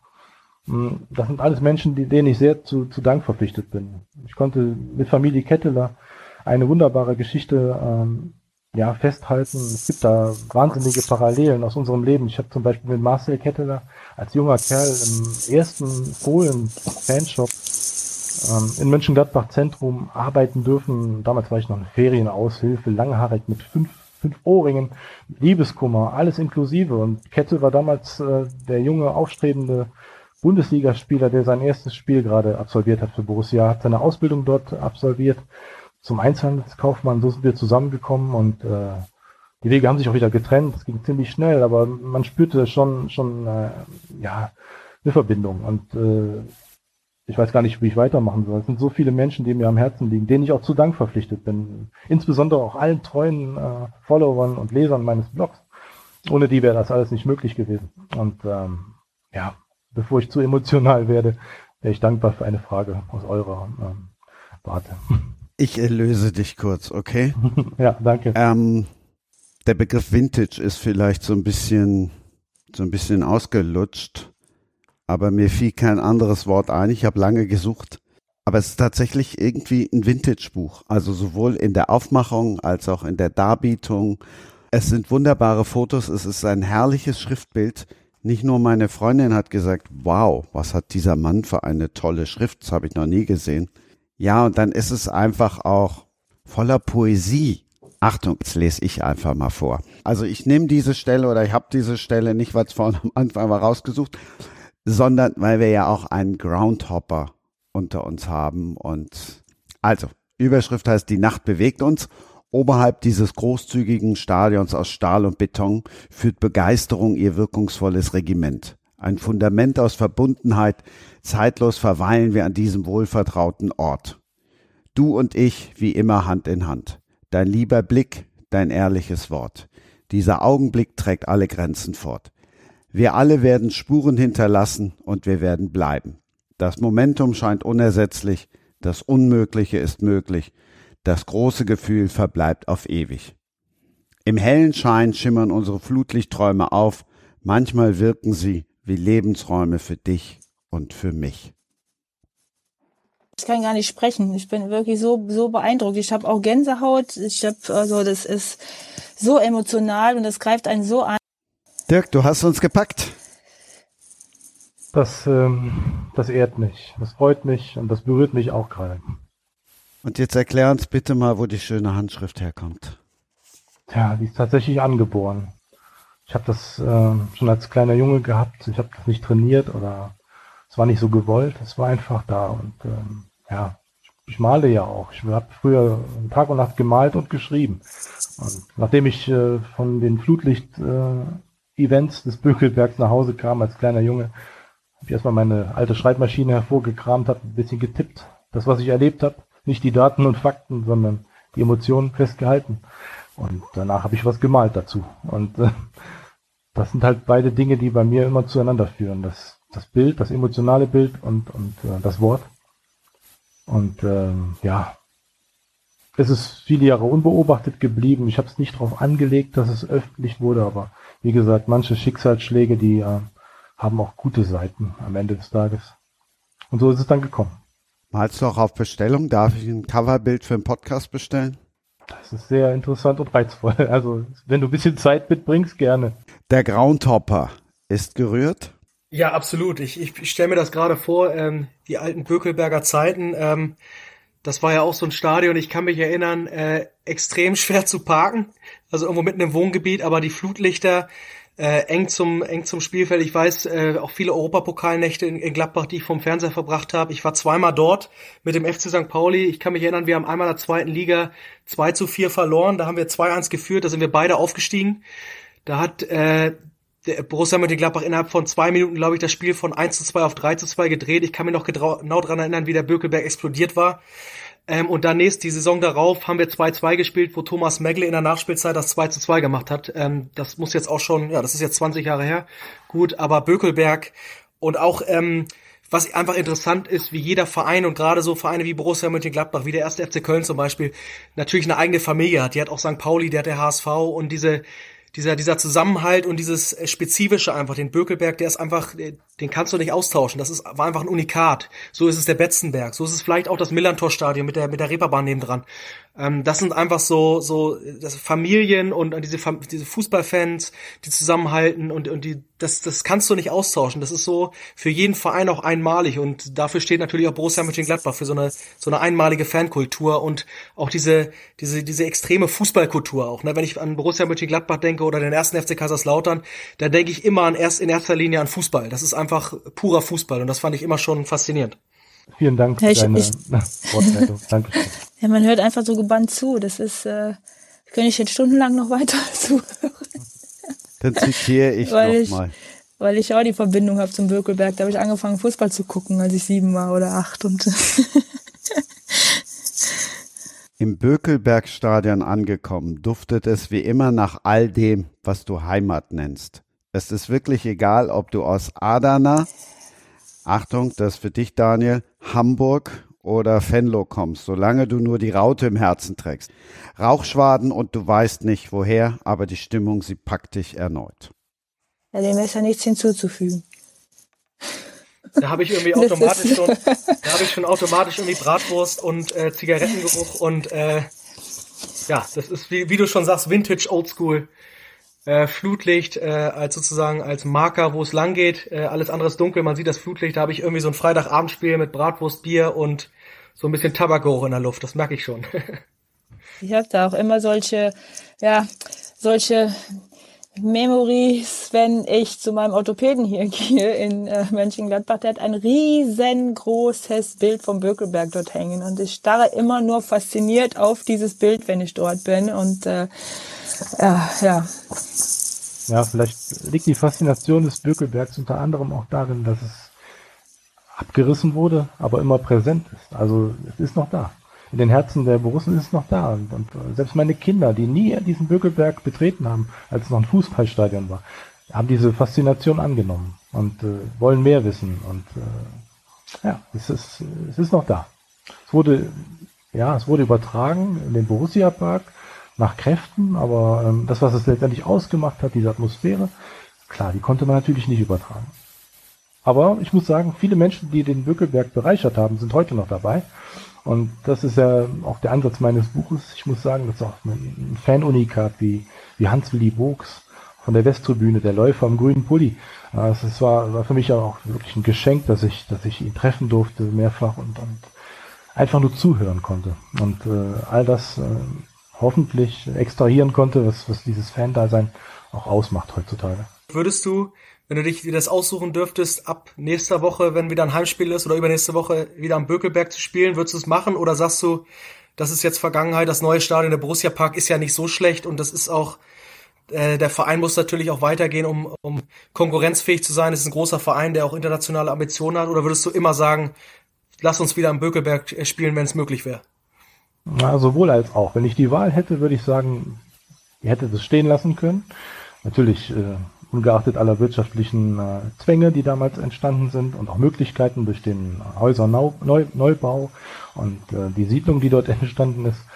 Ähm, ich denke, es wäre schön gewesen, wenn dieses Stadion für Borussias U23, für die Damenfußballmannschaft der Borussia, für die Jugend erhalten geblieben wäre. In Verbindung mit einer Art Museum hätte das wunderbar gepasst. Ich denke, das wäre natürlich eine Chance gewesen. Aber es hätte, hat nicht sollen sein. Der Borussia Park heute äh, entwickelt Schritt für Schritt seinen eigenen Zauber. Und ich bin kein ewig Gestriger, sondern ich schaue nach vorne. Ich versuche immer diesen Appell zu nennen, halte zusammen, Borussen. Dazu gehört eindeutig auch das nach vorne schauen, das Anpacken und die Chancen der Zukunft sehen. Und das ist natürlich jetzt unsere Heimat dieser Borussia Park. Ein Dank auch an unseren ehemaligen Präsidenten Adalbert Jordan, der nicht nur als Vereinspräsident, sondern auch als Architekt äh, wortwörtlich daran beteiligt war, dieses Stadion zu realisieren. Und ich glaube, wir haben alle unsere Heimat dort gefunden, ganz klar. Und äh, umso schöner ist es, dass es dieses äh, Bökelberg-Denkmal noch gibt. Und äh, ich habe mich zuletzt dort mit Manolos Neffen äh, getroffen und äh, Osman war auch tief gerührt, dort zu sein. Wir haben ein kleines Bild von Manolo aufgestellt, eine Kerze entzündet und äh, man, man spürt diesen alten Spirit, man spürt ihn noch, wenn man, wenn man dort ist. Und äh, das ist ein kleiner Trost, denke ich. Die Fangemeinschaft hat sich ja auch zuletzt versammelt am äh, zu Beginn der Saison und ist in einem Marsch ganz in Weiß Richtung Borussia Park gepilgert. Und äh, da entsteht dann doch immer wieder was Neues, was Gutes und was zukunftsgerichtetes. Ich denke, das äh, haben wir als Verein verinnerlicht und äh, sehen dort die Chancen. Was ich mir wünsche und was ich nur jedem wünschen kann, dass er mal die Vereinsbrille absetzt, weil das ist wirklich ein Buch, das kannst du auch als Fan vom VfB Stuttgart lesen oder vom FC St. Pauli. Ja, aber dass das auf äh, andere Stadien, andere äh, Vereine und Fans zu übertragen ist, das zeigt ja Gelsenkirchen Parkstadion. Ja, das ist genau dasselbe. Das ist nicht mehr da, aber jeder hat das im Herzen, jeder hat es im Kopf und jeder hängt dran. Und äh, ein Flutlichtmast ist noch da und den versuchen die jetzt mit allen Mitteln äh, zu retten, dass der auch stehen bleibt als, als Denkmal für diese ehemalige Sportstätte. Und das ist ja dann auch das, was du meinst, äh, eins zu eins übertragbar. Jeder Fan müsste das nachempfinden können. Was ein Cliffhanger. Wenn wir schon literarisch sind und das in so einer Fußballrunde, wo alle gedacht haben, ey, der spricht jetzt mit einer ehemaligen Fußballerfrau, der spricht mit einem Stadionpoet. Stadionpoet verrät ja dann eigentlich schon viel zu viel. Der spricht mit einem Borussia Mönchengladbach-Fan und der spricht mit einem Groundhopper. Ja, es gibt Literatur. George Bernard Shaw, ein Zitat von ihm. Wer den Mund hält, weil er Unrecht hat, ist ein Weiser. Wer den Mund hält, obwohl er Recht hat, ist verheiratet oder Pfeifenraucher. So, und alle, die jetzt auch schon so ein bisschen älter sind und jetzt einmal noch Borussia Mönchengladbach hören, wissen genau, wen ich meine. Bevor wir gleich über die eine Manager-Legende reden, machen wir noch mal kurz den Rückschritt, weil ich eben Bernhard Shaw zitieren wollte. Nur deshalb machen wir noch mal den Rückschritt an den Bökelberg und wir sprechen natürlich auch er ist in dem Buch verewigt von Dirk Dillenberger. Helmut Grasshoff. Ja, Helmut Grasshoff äh, mir in Erinnerung. Ich war ein kleiner Junge und es gab damals hier am, am Mönchengladbacher Volksgarten eine Frühjahrsausstellung.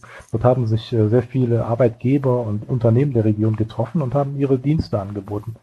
Die Borussia hatte damals auch einen kleinen Stand und äh, ich erinnere mich noch sehr gut an Helmut Grasshoff. Ja, der, der trug damals einen gelben Polunder und äh, stand dort und äh, hatte diese Pfeife im Mund und äh, ich glaube, er hat sich damals mit Dr. Helmut Bayer, unserem ehemaligen Präsidenten, unterhalten und äh, war damals auch schon im reiferen Alter und äh, mein Vater sagte damals zu mir, guck mal da vorne, da, da steht der Helmut Krassoff und der Dr. Bayer. Das sind die Granden des Vereins, das sind große Borussen, bedeutende Leute. Er hat dann auch wirklich äh, sehr höflich äh, gegrüßt und man hat so eine Aura gespürt. Und äh, das habe ich auch niemals vergessen. Später am Bückeberg, Anfang der 90er, äh, erinnere ich mich noch sehr gut an eine Szene. Helmut Grassoff stand mit äh, unserem späteren Manager Rolf Rüssmann vor der Nordkurve. Und man hat gespürt, er, er muss langsam sein, sein Baby, seine launische Diva weitergeben an, an den neuen Manager. Und äh, er hat ihn dann wirklich auch eingearbeitet und äh, gebrieft. Und ähm, das fand ich sehr beeindruckend und bin der Sache dann nachgegangen versucht, Helmut Grassoff aus äh, Fansicht und äh, Sicht des Gladbacher Jungen zu betrachten und äh, ja, dürfte ihm eine kleine Hommage widmen. Ähm, zuletzt hatte ich die Gelegenheit, äh, dessen Tochter Sabine Grashoff-Reiter einzuladen zu einer meiner Lesungen. Und äh, leider war sie an dem Abend verhindert, äh, aber das holen wir nach. Und äh, eine sehr prägende Persönlichkeit, auch mit Blick auf die Entwicklung der Fanszene und äh, er hat die Menschen schon äh, wahrgenommen. Er hat sie äh, ernst genommen und äh, hat damals dafür gesorgt, dass das erste äh, bedeutende Fanprojekt äh, dieses Landes entstand, das München-Gladbacher Fanprojekt. Ich muss dazu sagen, ich bin dort kein Mitglied, ich habe dort gar keine großen Berührungspunkte, weil ich äh, mich als autark, als frei betrachte und ich möchte tatsächlich keinem Fanclub in irgendeiner Form ähm, ja, ich möchte dort neutral bleiben, relativ neutral und möchte alle gleich behandeln aus der Sicht des, des äh, Autoren. Aber ich fand es faszinierend, wie diese Geschichte weiterging und wie er dafür gesorgt hat, äh, Fangruppierungen, die Fans der Borussia einzubinden in die Vereinsarbeit. Das fand ich sehr spannend und auch sehr weitsichtig von ihm. Wir haben vorhin ja schon mal über Typen gesprochen. Und Manager-Typen, da gehört für mich Grassoff dazu, da gehört für mich Uli Hoeneß dazu. Wenn wir in die Jetztzeit schauen, welche Managertypen seht ihr vor euch? Interessanterweise, ich habe gerade überlegt, äh, ich wollte ihn eigentlich jetzt nicht erwähnen, weil es ein bisschen heikel gerade ist, aber ich muss sagen, es kam sofort Max Eberl gerade, weil das so in den, in den Schlagzeilen ist, ähm, der ja auch in Gladbach eine tolle Arbeit geleistet hat und es eine, ja doch eine schwierige Zeit auch für ihn war, aber der fiel mir jetzt gerade ein der jetzt, wie gesagt, auch einen riesen, einen riesen Job vor der, vor der Brust hat. Und wie gesagt, das ist gerade ein bisschen heikel, aber der fiel mir jetzt gerade spontan ein, muss ich ehrlich sagen.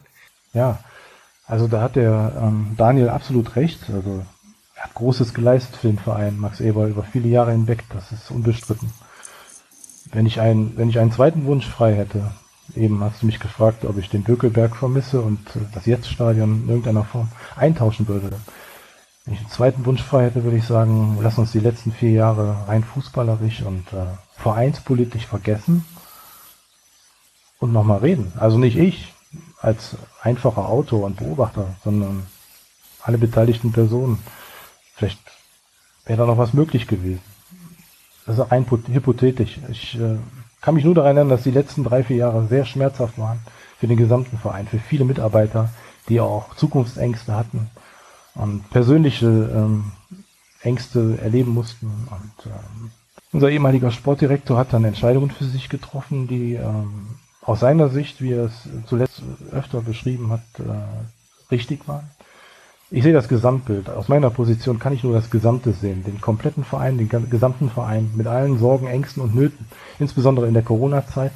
Später dann auch, äh, ja, in der Krisenzeit, die wir jetzt auch vor Augen äh, sehen. Jetzt ähm, ist für mich so ein kleiner Konflikt. Ich ähm, sehe die, die Großtaten des ehemaligen Managers, aber ich sehe auch einen Verein, der plötzlich vor vollendete Tatsachen gestellt wurde. Und jetzt schaue ich nach vorne, wie es so meine Art ist. Ich appelliere an den Zusammenhalt und ich wünsche mir, dass ähm, Roland Wirkus und sein Team einen neuen Weg eingehen, einschlagen und äh, die Chancen der Zukunft beim Shop packen verbunden mit, mit, mit jede Menge Arbeit, die dem Verein bevorstehen wird. Da müssen wir uns nichts vormachen. Das fällt mir gerade dazu ein. Britta, was ist dir allzu dem eingefallen, was Max Eberl dann lesen musste im Zuge dessen, dass er jetzt eben im Dezember bei RB Leipzig anfängt? Ja, es ist, äh, man, man kriegt die Hintergründe ja immer nicht so mit und jeder zerreißt sich immer den Mund und äh, das sind auch Menschen, die ja äh, auch Gefühle haben und äh, dann geht auch nicht jedes Wort äh, an einem vorbei. Man kann nicht sagen, das sind Profis, die müssen das wegstecken. Und ich glaube, dass ihn das schon sehr, sehr geschmerzt hat, was äh, wie dann dieser Tornado über ihn äh, gekommen ist und die ganzen Spekulationen, Spekulationen, dass dann der Rose vorher ging und dann kam er hinterher und was weiß ich. Also ich, ich selbst war nicht dabei, und ähm, ich denke, dass er wirklich Tolles geleistet hat. Er hat einen wunderbaren äh, Verein, äh, Borussia Mönchengladbach, auf einen guten Weg gebracht. Und äh, ich, das hat er nicht verdient gehabt. Und das war sehr, sehr schade. Und äh, ja, ich äh, weiß selber, wie es ist, wenn man böse Dinge über sich lesen muss. Das ist nicht einfach zu verkraften. Ich finde es teilweise immer ein bisschen schwierig, dass es äh, so viele Leute besser wissen, die ihn vielleicht auch gar nicht kennen, die auch diese Heilungsprozesse nicht kennen. Äh, wir sind, glaube ich, alle jetzt auch keine, was ich promovierten Ärzte oder sowas. Und äh, natürlich kann man auch Kritik üben oder man kann auch enttäuscht sein, ist ja ganz normal. Ähm, wir wissen auch den Status von RB Leipzig teilweise in, in der deutschen äh, Fußballkultur. Ähm, aber ähm, also was ich relativ schwierig finde der ganzen Sache, man hat ja auch das eine oder andere Plakat dann gesehen, ähm, dieses Abfallen von, von Menschlichkeit, wenn es dann so in die Richtung Hass geht. Ähm, das finde ich dann schon äh, ein bisschen viel. Man kann sicherlich Kritik üben, man kann auch mit der einen oder anderen Entscheidung nicht zufrieden sein oder das anders sehen, aber man muss halt wirklich konstruktiv auch ähm, diskutieren können und das ist ähm, aktuell, wenn man sich mal so die sozialen Medien anguckt, auch was teilweise in Stadien abgeht, ähm, finde ich dieses Abfallen von Menschlichkeit und diesen diese hasserfüllten Nachrichten, das ist mir einfach zu viel und das ist dann, da habe ich immer so das Gefühl, dass die Person, die das so raushaut, einfach auch frustriert ist vielleicht mit der eigenen Situation und dass dann so ein Ventil dann das ist, ähm, sich dann irgendwie einen, einen Buhmann zu suchen oder so eine Hassfigur und ähm, das ist mir dann ein bisschen zu viel. Also wie gesagt, man kann diskutieren, man kann auch mit Entscheidungen äh, nicht einverstanden sein, man kann sie auch vielleicht nicht verstehen, aber wir können auch alle nicht in die, die Köpfe der Leute gucken und ich, ich weiß nicht, wie es Max Ebelt, Max Ebelt in der Zeit ging und ähm, natürlich kaufe ich ihm das ab, dass, dass er dann auch nicht mehr konnte und vielleicht hat er jetzt die Energie, wieder was Neues zu machen. Ähm, wie gesagt, kritisch damit umgehen kann sicherlich jeder, aber dieses Abfallen von Menschlichkeit finde ich schon ähm, sehr extrem. Ja, möchte ich da hier sehr gerne beipflichten und auch ähm, dazu stimmen, dass diese Menschlichkeit im Blog, dass die niemals zu kurz kommen darf. Darf niemals äh, so weit gehen, dass Menschen diskreditiert werden, äh, auf Bannern etc. Das ist ein Schritt zu viel, ein Schritt zu weit in die falsche Richtung und ich denke, dass man, wenn man äh, stolz auf seinen Verein ist, wenn man tatsächlich diesen Verein verinnerlicht, Borussia Mönchengladbach, dann weiß man auch um, um, um dessen Werte. Und wenn ich diese Werte äh, konterkariere, dann bin ich auf dem falschen Weg. Ich kann mich nicht als Borussen bezeichnen, wenn ich die Werte mit Füßen trete. Zu diesen Werten gehört natürlich auch, dass man äh, einem neuen Trainer Farke und dessen Trainerteam dass man einem neuen Manager, Roland Birkus, dass man dem Chancen einräumt und dass man auch sagt, jetzt schauen wir gemeinsam nach vorne, hier setzen wir an und wir unterstützen diesen Verein. Schmähgesänge gegenüber auch den gegnerischen Mannschaften halte ich auch für verschwendete Energie. Also ich bin ein Typ, ich, ich finde es toll, wenn man die Mannschaft mit allem, was man hat, unterstützt und, und das Negative, das Schlechtreden, Menschen von ihrem Sockel runterholen. Das ist nicht die Aufgabe eines Fans. Also ein Fan sollte schon unterstützen, nicht unkritisch. Aber er sollte tatsächlich wissen, wo er da ist, was er da macht und äh, wie er seinem Verein auch in irgendeiner Form emotional zur Seite stehen kann. Und äh, wenn wir negative Werbung wollen, klar, dann reißen wir jeden in Stücke, der uns vor die Nase kommt. Jeder Fehlpass wird in Grund und Boden gepfiffen. Aber das kann es nicht sein. Dann erkenne ich auch keine Verbundenheit zum Sport. Und äh, da kann ich dir nur beipflichten, Daniel. Absolut.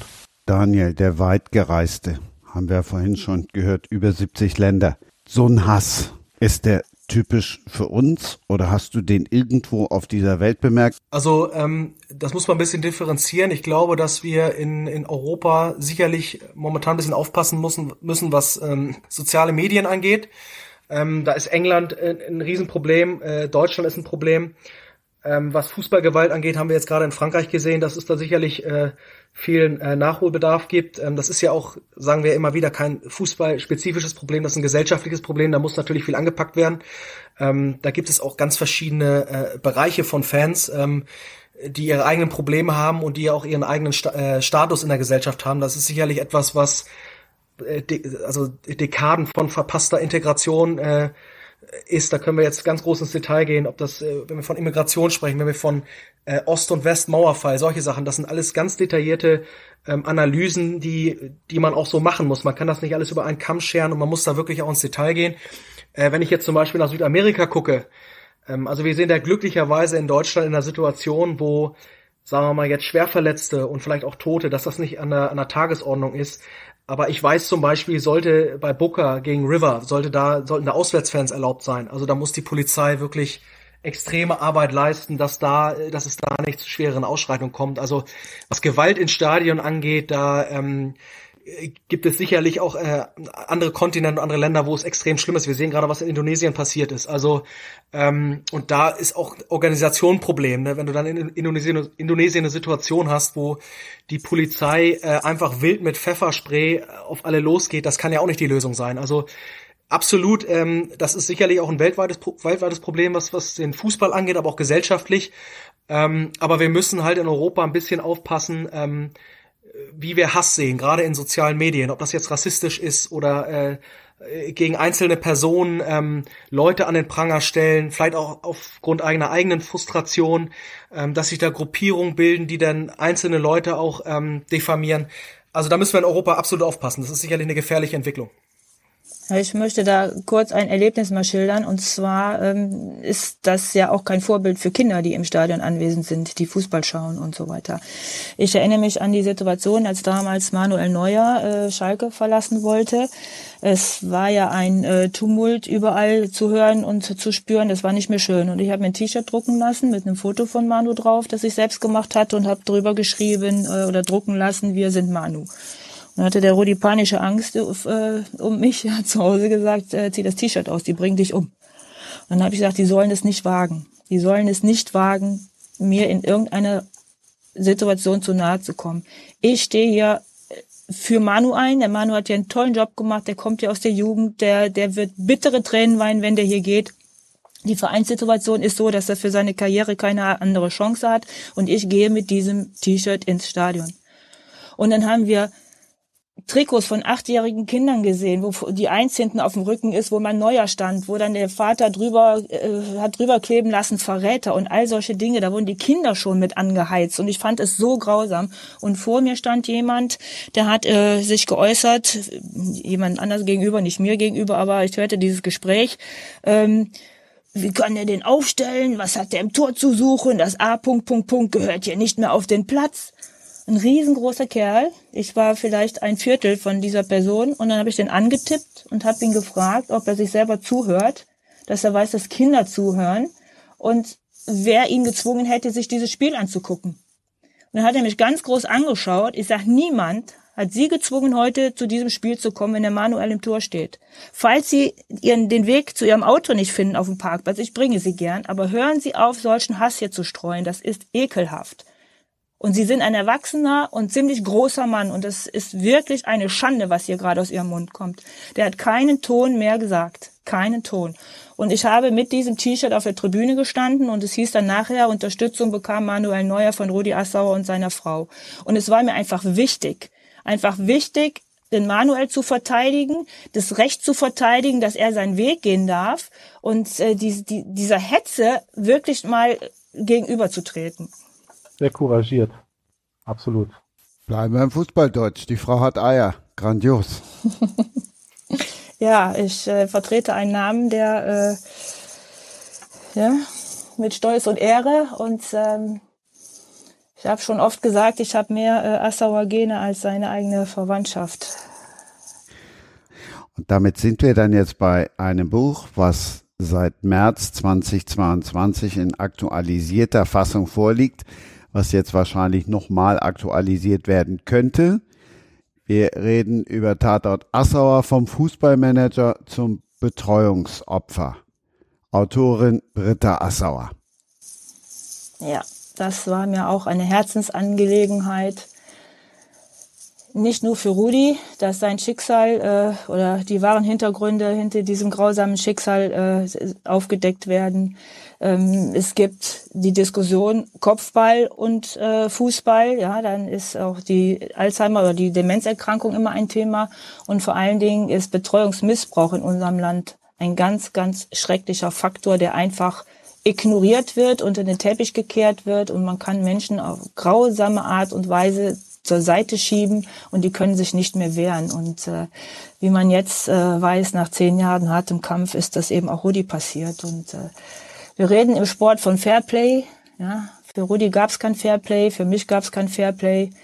Es hat sich niemand mal Gedanken gemacht, ob äh, das nicht wirklich ein Familienstreit ist, sondern da was ganz anderes hintersteckt. Ich habe so laut rausgeschrien, mir wollte keiner zuhören. Und ja, jetzt äh, stehen wir alle vor den Trümmern und ich hatte zehn Jahre recht und äh, ja, Rudi bringt's nicht zurück, aber auch Rudi hätte gekämpft bis zum letzten, wenn ein Mensch in Not war, dann bekam man das letzte Hemd von Rudi und er hätte gekämpft bis zum letzten, bis die Wahrheit rauskommt, um andere Menschen zu schützen und das ist das Erbe, das ich antrete, das ich gerne antrete im Sinne von Rudi. Und ich spüre auch, dass er ständig bei mir ist und neue Kraft gibt. Ich bin oft zusammengebrochen, auch wegen der Diskreditierungen, die ich zehn Jahre lang erleben musste, auf übelste Art und Weise. Und ähm, ich spüre auch, dass er noch nicht fertig ist, bis diese, ja, diese Menschen, die ihm das angetan haben, die zu sowas fähig sind, auch ihre Strafe bekommen. Und dieses äh, Erbe vertrete ich hier mit, mit Ehre und, und Stolz. Erklär nochmal genau diesen Tatort Assauer, der vielleicht an vielen vorbeigegangen ist. Ja, also es ist. Äh, oder der, oder andersrum, der für viele relativ schnell klar war. Ja, für viele war es relativ klar, aber niemand hat den Mund aufgemacht. Das war das äh, Schlimme. Ja, und dann hieß es, es ist ein Familienstreit. Das war es nie. Ja, die Dokumente, die jetzt quasi beweisen, dass er nicht mehr testierfähig war, dass äh, auch eine Generalvollmacht keine Gültigkeit hat, die habe ich ja seit zehn Jahren in der Hand. Und da, äh, ja, mir wollte keiner zuhören. Dann hieß es irgendwann, die redet immer dasselbe, das ist langweilig. Und ich habe hier wie eine Löwin für das Leben meines Mannes gekämpft, der mal ein großer Fußballmanager war, der vielen, vielen Menschen dieses wunderbare Stadion, die wunderbare Arena dahingesetzt hat, auch mit viel Herzblut und plötzlich hat sich niemand mehr für Rudi interessiert, für die wahren Hintergründe, ist nicht aufgestanden. Man singt aber so schön, steht auf, wenn ihr Schalker seid und niemand ist für Rudi aufgestanden und äh, dann hat man mich auch diskreditiert. Jüngere Frau, wo hat gemerkt, dass er krank ist und ähm, ja wollte ihn ausnehmen. Also wer mich kennt, weiß, dass mir Geld relativ wenig bedeutet, weil es nicht glücklich macht. Aber wenn man den Menschen findet, der wo man gar nicht sprechen muss, wo alles einfach gleich gefühlt, gleich gedacht und, und gleich gewollt wird. Das ist so ein großes Glück, das ist mit Geld nicht aufzuwiegen. Und Rudi hat mal zu mir gesagt, warum bist du mir nicht eher in meinem Leben begegnet, dann wäre mir so viel Ärger erspart geblieben. Und äh, ja, es ist sehr, sehr emotional. Ich äh, man kippt mir auch auf die Stimme weg. Ich habe jetzt auch Tränen in den Augen, wenn ich einfach dran denke, was man diesem großartigen und wunderbaren Menschen angetan hat und äh, mich diskreditiert hat, damit ich kein Gehör finde. Und ähm, dass ein so großer Mensch am Ende seines Lebens beinahe zum Sozialfall betreut ist, das äh, ist erschreckend, ja, dass andere Menschen sich an ihm bereichert haben, es ja für mein Empfinden auch nicht gut mit ihm gemeint haben, noch nicht mal seinen letzten Wunsch erfüllt haben, nämlich dass er nicht verbrannt wird und auf den Schalke-Friedhof kommt. Das sind alles Dinge, die man aus Respekt vor einem Menschen eigentlich umsetzen sollte und, und würde, wenn man diesen Menschen wirklich geliebt hat. Und äh, ja, zehn Jahre großes Theater und großes Drama hat Rudi das Leben gekostet. Und es gibt einen wunderbaren Satz, den Rudi zwar in einem anderen Zusammenhang mal gesagt hat, aber wenn der Schnee, ich fange nochmal neu an, wenn der Schnee geschmolzen ist, sieht man, wo die Kacke liegt. Ja, und der bewahrheitet sich jetzt wieder. Rudi hat selbst jetzt noch das letzte Wort.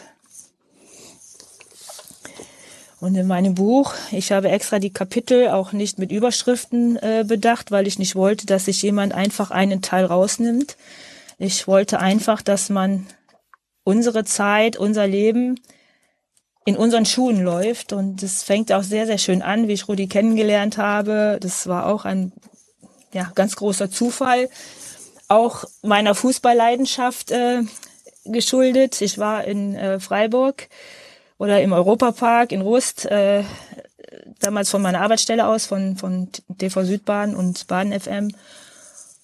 Ja, und da war Rudi Assauer anwesend. Und weil mein Opa schon äh, so ein fußballbegeisterter Mensch war, mir mit drei Jahren abseits auf der Tageszeitung aufgemalt hat und ich einfach mit Fußball groß geworden bin, habe ich gedacht, ich hätte gerne ein Foto mit Rudi Assauer. Ja, und mehr hatte ich mir auch nicht überlegt. Und äh, dann haben wir das Foto gemacht und dann guckt er mich an und sagt, darf ich dich küssen? und dann habe ich gesagt, Rudi, da vorne ist die Bildzeitung. Ich möchte nicht so in dieses Blatt und Sie sicherlich auch nicht. Das sollten wir besser lassen. Ja, und dann haben wir dann uns auch aus den Augen verloren. Ich habe irgendwann dann mal ins Büro geschrieben, ob er gut angekommen ist. Und dadurch hat sich dann so ein flüchtiger Kontakt entwickelt, dann auch wieder aus den Augen verloren. Dann hat äh, eine Freundin ihn getroffen, Grüße bestellt. Ja, und dann hat er gesagt, wo ist die abgeblieben? Die meldet sich nicht mehr, die soll mich sofort anrufen. Ja, und dann hatten wir dann etwas engeren Kontakt. Ich habe ihn auch mal besucht. und es sind auch eigentlich lustige Dinge erstmal, die so passiert sind, weil ich bin siebenmal am Haus vorbeigefahren, weil ich mich nicht getraut habe zu klingeln. ja, und irgendwann habe ich mich doch getraut und Rudi machte dann äh, die Türe auf und in nur Bermuda-Shorts gekleidet und sagte dann, ich sitze im Garten, ich mache da Kreuzworträtsel, komm rein, da kannst du mir bei helfen. Das war ich für meine Birne, das stimmt was nicht. Und dann war das ein Gefühlscocktail zwischen ähm, schockiert, dass er sagt, mit seiner Birne stimmt was nicht, weil für mich war er ein riesengroßer Held, er war ein er stand auf einem unendlichen Podest und dann habe ich gedacht, das kann nicht sein, weil plötzlich das so normal auf dem Boden krachte, dass, dass dieser wunderbare Mensch krank sein könnte. Ja, und dann hat er mir davon erzählt und ähm, das, das war ein ergreifender Moment, der aber auch direkt so eine Verbindung, so eine Nähe nochmal zusätzlich geschafft hat. Und bin ja noch eine Zeit äh, dann zwischen Freiburg und Gelsenkirchen hin und her gependelt und irgendwann hat er gesagt, bitte geh nicht mehr weg, bitte bleib bei mir. Weil dieser wunderbare Mann, der saß alleine zu Hause, es hat sich kaum jemand um ihn gekümmert. Wenn ich Freunde von Rudi Assauer benennen müsste, würde mir jetzt kein einziger einfallen weil ich habe keinen gesehen. Die haben sich alle nachher dann als Freunde äh, ja, verschrieben, um ihre mediale Aufmerksamkeit wieder zu feiern und sowas alles. Und dann habe ich irgendwann mein ganzes Leben in Freiburg aufgegeben und bin nach Gelsenkirchen gezogen und äh, habe dann auch viel von Schalke mitbekommen, auch diese Streitereien damals, wenn wir wieder beim Thema Diskreditieren, Hetze und Hass sind, zu Rudis angeblichem Rausschmiss. Und diese Geschichte, die stelle ich auch jederzeit gerne klar, weil dann hat Clemens Tönnies alles abbekommen. Und Clemens Tönnies hat damals schon gemerkt, dass mit Rudi was nicht stimmt und hatte dann vorgeschlagen, dass man ihn zwei Monate aus dem Verkehr zieht. Wenn er dann zurückkommt, dann sagt man, er hat an der Pumpe, Management ist so anstrengend, dass er den Präsidentenposten bekommt. Dann hätte Rudi sein Schalke behalten und Schalke hätte Rudi behalten. Und genau die Menschen, die dafür gesorgt haben, dass Rudi und ich nicht mehr zusammen sein können, die ihn ja in einer merkwürdigen Aktion aus dem Haus geholt haben, während man mich eingesperrt hatte, diese Menschen sind auch eigentlich für dieses ganze Drama zuständig. Die haben dann Rudi ähm, in den eingeredet, du bist der Macher, ähm, lass dir das nicht gefallen und so weiter. Und dann hat Rudi gesagt, nein, da lässt er sich nicht drauf ein. Ähm, er ist der Macher, er ist der Manager und das bleibt auch so. Da er aber bei manchen DFB-Sitzungen nicht mehr wusste, worum es geht und, und Spielerverträge oder Unterschriften von ihm äh, angreifbar gewesen wären, wenn rausgekommen hätte, dass er 2004 schon die ersten Anzeichen für Demenz hatte, war das für den Verein nicht mehr tragbar, weil er hat sehr, sehr viel drangehangen und äh, dann hat Clemens Tönnies damals Rudi noch gebeten, dass er zurücktritt, weil er hat so viel für den Verein getan, aber im Sinne des Vereins ist es nicht gut, dass er die, auf diese Position besteht und äh, man könnte ihn aber auch nicht rausschmeißen, weil er so viel für den Verein getan hat. Und wie es dann ausgegangen ist, das weiß jeder. Und äh, das sind aber Streitereien, mit denen habe ich mich nicht anstecken lassen und habe stundenlang mit Clemens Tönnies, Gerd Rehberg und allen im, in der Schalke Arena gesessen und die haben auch zu mir gesagt, warum warst du nicht eher hier? Warum warst du nicht eher hier? Da wäre dieser ganze Dreck nie passiert.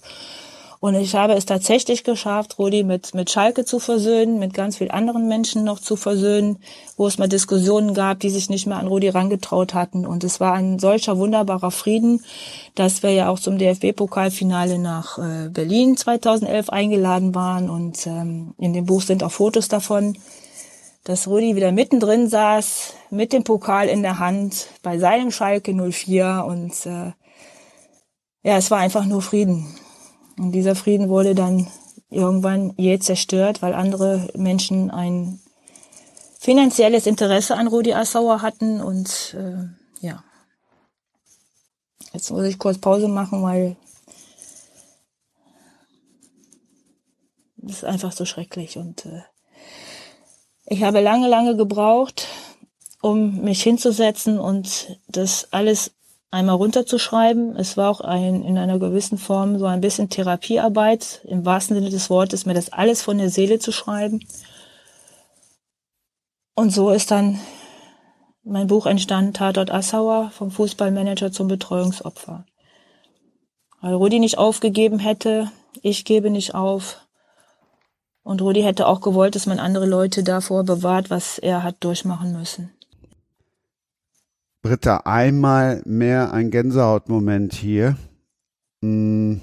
Ja, ich kann euch vielleicht ein, ein Part äh, auf die Frage, dass ich ähm, ja, aber ob ich Genugtuung empfinde, das ist die Frage, die mich äh, in den Tagen jetzt mit den Schlagzeilen, erst Haftbefehle die, gegen die Betreuer, jetzt ist äh, er nicht mehr testierfähig gewesen. Das heißt, die Unterschriften von diesem 17.01.2012, mit denen alles angeleiert worden ist, sind, sind ungültig. Und äh, das ist genau die Frage, die eigentlich nicht kommen sollte, weil das ist so ein Schmerz und am Ende recht gehabt zu haben, äh, das ist, äh, da ist für Genugtuung jetzt wirklich kein Platz, weil dieses ganze Leid, dieses unnötige Leiden von Rudi wird nochmal so deutlich. Und äh,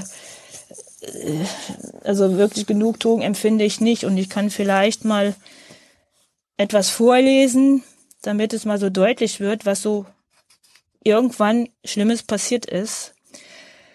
Das ist das Kapitel 25, was dann eben mit Rudis Tod beginnt. Ich sollte keine Chance mehr bekommen, meinen Mann zu retten. Als ich am 6. Februar 2019 den Fernseher einschaltete und mir wie gewohnt RTL aktuell ansah, hörte ich im Sportblog die Worte, vor denen ich die letzten Jahre so viel Angst gehabt hatte. Ulrike von der Gröben vermeldete die traurige Nachricht mit den Worten, Rudi Assauer soll heute verstorben sein. Ich hatte das gehört, aber in meinen Gedanken kam das nur langsam an. Ich stand unter Schock und wusste nicht, wohin mit meiner Trauer. Ich lief in meiner Wohnung hin und her und konnte kaum Luft holen. Ich versuchte, meine Gedanken zu greifen, doch es war alles leer. Mein Mann war tot. Mein Mann, den man von mir weggerissen hatte und den ich acht Jahre lang nicht mehr sehen durfte, war tot. Mein Mann war tot und ich konnte mich nicht verabschieden.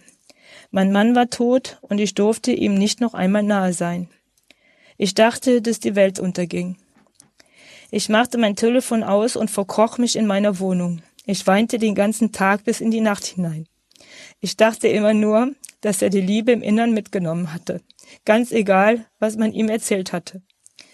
Und ich gab ihm eine ganze Liebe mit auf seine Reise.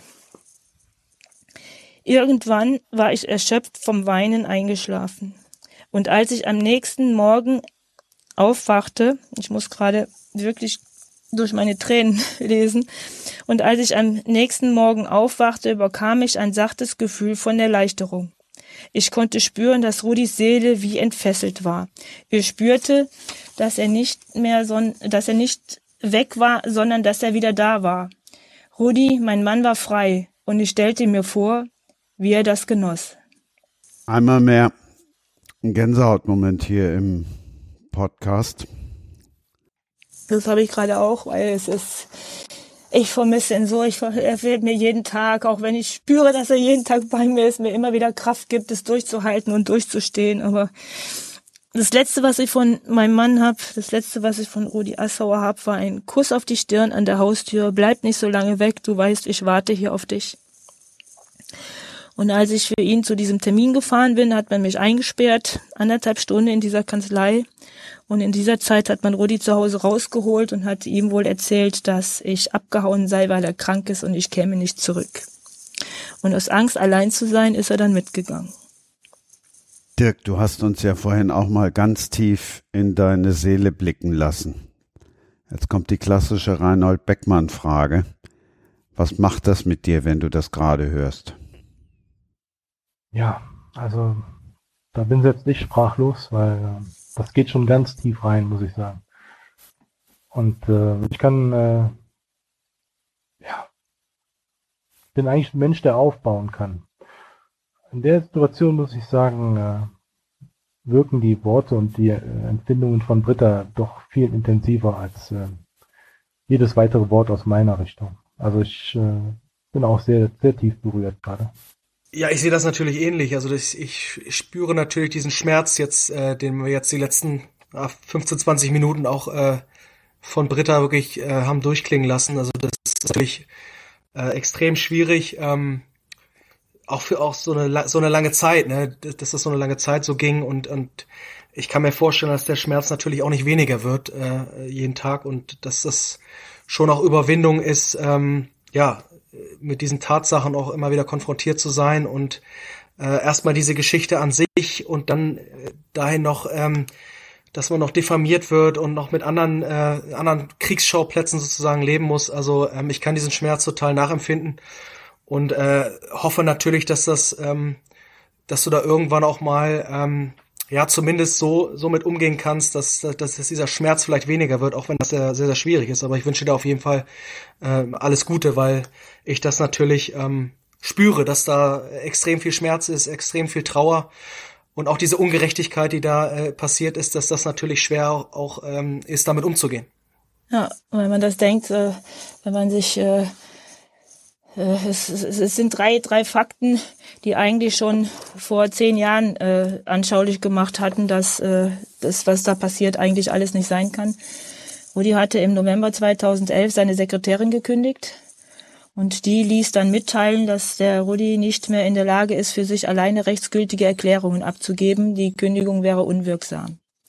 Und diese Person nimmt dann zwei Monate später nachdem man Rudi auf merkwürdige Weise aus dem Haus geholt hat, eine Generalvollmacht entgegen, die er auch alleine unterschrieben hat. Ja, also das ist ja noch ähm, wieder besseres Wissen und sogar grob sittenwidrig. Ja, zu ihren Gunsten konnte er sie nicht kündigen, aber wenn sie dann die Macht über Rudi Assauer bekommt, dann kann er eine Unterschrift alleine äh, leisten. Und alleine das hätte ich erwartet, dass das Gerichten auffällt, weil das habe ich von Anfang an äh, vorgetragen. Und dann gibt es von äh, Rudis Betreuern ein Attest, vom, das da wird äh, beschrieben, dass er am 16.01. rasch und fortschreitend dement ist, mit völlig aufgehobenem Tag-Nacht-Rhythmus und er bekommt eine hochdosierte Medikamentenkombination aus Tavot, Truxal, Seroquel und Zupiklon. Der damalige Schalke Mannschaftsarzt hat zu mir gesagt, wollen die den umbringen, als er das gelesen hat. Und diese Medikamentenkombination, Sedativa und Schlafmittel, ich habe keine Ahnung, wie Rudi das überlebt hat. Das alleine ist schon schlimm. Aber einen Tag später, am 17.01.2012, hat Rudi diese Testamentsänderung durchgeführt als Alleinerbin auf seine uneheliche Tochter und hat diese Generalvollmacht unterschrieben, mit der auch die Scheidung eingereicht worden ist. Rudi hat nie einen Scheidungsantrag unterschrieben. Ja, der Auftrag, die Vollmacht für den äh, Scheidungsanwalt, der ist unterschrieben von der Sekretärin und diesem Schönheitschirurgen äh, mittels dieser Generalvollmacht. So, und es ist vollkommen neu, dass man mittels Vollmacht in Deutschland scheiden kann. Und das hat mir, das hat von München über Hamburg bis Berlin haben mir das alle ähm, Rechtsanwälte bestätigt, ein äh, Staatsanwalt in Bochum, mit dem ich gesessen habe, die Akten durchgegangen bin 2013, hat gesagt, Frau Assauer, was da mit, mit Ihnen und Ihrem Mann passiert, das geht nicht in Deutschland. Nach deutschem Recht ist das nicht möglich. Und es war möglich. Und das frage ich mich bis heute, wie das sein kann, dass hochstudierte Richter im Namen des Volkes sowas nicht merken. Jetzt hat es ein Richter gemerkt. Aber es ist ja immer noch nicht richtig zu Ende. Nein, es ist immer noch nicht richtig zu Ende und äh, ich bin mal gespannt, was da jetzt äh, rauskommt. Äh, ich freue mich über die ganzen Sympathien, die ich mittlerweile bekomme, dass auch Schalke-Fans mir danken. Danke, dass du für unseren Rudi so lange durchgehalten hast. Das tut jetzt im Nachhinein unendlich gut. Ja. Äh, für das, was man gemacht hat, einfach dazustehen, die Zivilcourage zu haben, so eine Musketiermentalität, einer für alle, alle für einen und ich stehe für meinen Rudi ein und dafür in Grund und Boden gedemütigt worden zu sein, auch mm, ja, äh, von einem großen deutschen Tagesblatt. Äh, das ist wirklich an, an, an ja, das ist schon ekelhaft, möchte ich schon sagen. Und, und ich schäme mich für all die Menschen, die das mitgemacht haben, die auf diese Art und Weise diese, dieses Schicksal von Rudi ermöglicht haben und diese Betreuer auf diese Art und Weise unterstützt haben. Ich weiß nicht, wie die sich jetzt fühlen mögen, die sich alle als Freunde verkauft haben.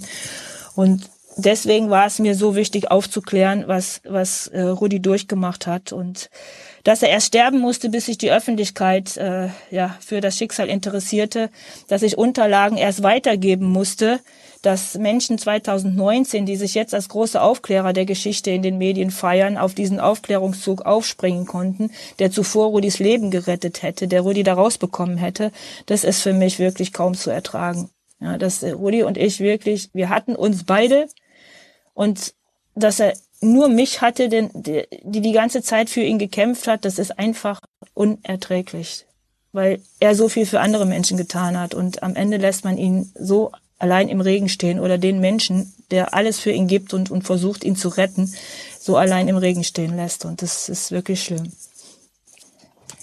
Was passiert, wenn das OLG jetzt wieder das genaue Gegenteil behauptet? Was meinst du jetzt mit das genaue Gegenteil behauptet, dass sie... Äh, ja, wenn jetzt das OLG wieder der anderen Seite recht gibt. Das weiß ich nicht, was dann passiert. Ich, ich habe keine Ahnung. Ich bin auf jeden Fall im Moment erstmal froh über die Wahrheit, die, die jetzt im Moment rauskommt, die eingeschlagen ist wie eine Bombe. Ich denke, dass Rudi da oben sitzt, genüsslich seine Zigarre raucht und sich denkt, seht ihr Leute, hier, ihr kennt den berühmten Stinkefinger an der Augenbraue. dass er sagt, so, ich trete euch äh, allen in den Arsch, wie er immer so schön gesagt hat, ich kick euch alle weg. Ich glaube, dass er das da oben immer noch regelt und äh, auch nicht eher Ruhe findet und auch nicht eher Ruhe finden möchte, bis das geklärt ist weil so wird keiner Rudi Assauer kennen. Äh, sein Charakter ist so, dass das aufgeklärt werden muss. Und wenn wir im Fußballbereich unterwegs sind, haben wir ein Hin- und Rückspiel. Notfalls auch eine Nachspielzeit und Elfmeterschießen. Und äh, das darf nicht zu Ende sein, bis das aufgeklärt ist. Und eigentlich müsste es noch weitergehen, dass sich im Betreuungsrecht bei uns in, in, in Deutschland so einiges ändert. Dass Menschen nicht mehr so gequält werden können, Menschen ausgenommen werden können. Äh, gedemütigt werden können. Und äh, man bekommt ja viele, viele Fälle dann anvertraut, wenn man selber einmal für diese Sache kämpft. Und es ist grausam. Es ist wirklich grausam. Und ich habe vorne noch erzählt, der Hashtag Books and Sports, der ist noch irgendwie da. Das war jetzt dann doch eher, eher Autor Insights. Daniel hat eben und Dirk, die haben eigentlich eben schon wunderbare Schlussworte gefunden. Wir haben angefangen, diese denkwürdige Ausgabe mit einem Zitat von Rudi Assauer zu Katar. Wir haben jetzt mit einem Zitat von Rudi Assauer aufgehört. Es bleibt sicherlich einiges hängen. Ich möchte mich bedanken. Der Dank geht als erstes mal nach England, nach London. Ja, vielen Dank auch. Ähm, erstmal vielen Dank für die, für die ganzen Geschichten. Das, das wird jetzt erstmal ein paar Stunden dauern, glaube ich. Ähm, wir werden uns, glaube ich, alle jetzt erstmal ein bisschen hinsetzen und das verarbeiten. Ich wünsche erstmal äh, Britta und Dirk auch euch alles äh, Gute, auch gesundheitlich. Ihr habt ja ein bisschen was äh, hinter euch jetzt gehabt die letzten Jahre, wie wir es mitbekommen haben. Ähm, danke für eure Geschichten und ähm, ja, wenn ihr mal in London seid, sagt ihr Bescheid. Unbedingt. Vielen Dank für die freundlichen Worte, lieber Daniel und äh, liebe Britta, lieber Christian. Trotz aller Emotionen, die sehr breit gefächert waren und ähm, oder gerade deshalb. Also danke und äh, hoffentlich bis bald. Bleibt gesund. Ich bedanke mich auch ganz, ganz recht herzlich, dass ich an euren Emotionen teilnehmen durfte. Ich bin mächtig beeindruckt und äh, ja, ich muss es wirklich sacken lassen. Ich denke, ich kann heute Abend nicht mehr sprechen und bin in diesen Gedanken drin und äh, vielen, vielen Dank. Eigentlich müsste man sagen, wir gehen jetzt einmal alle zusammen ins Stadion in Nordpark Millantor in die Felddienstarena und wir gehen auch noch nach Köln, dass wir, wir vier alle einmal ein Fußballspiel zusammen erleben oder viermal in dem jeweils richtigen Stadion. Und äh, da ein ganz, ganz tolles Ding, wenn wir das hinbekommen. Und ich für mich möchte auch mit dem Schlusssatz von Rudi Assauer, wenn der Schnee schmilzt, siehst du, wo die Kacke liegt, einen Blick nach Katar richten. Vielleicht sieht man es auch dann später mal. Mehr gibt's wirklich nicht zu sagen. Und tschüss. Das war Sprenger spricht. Autor Insights.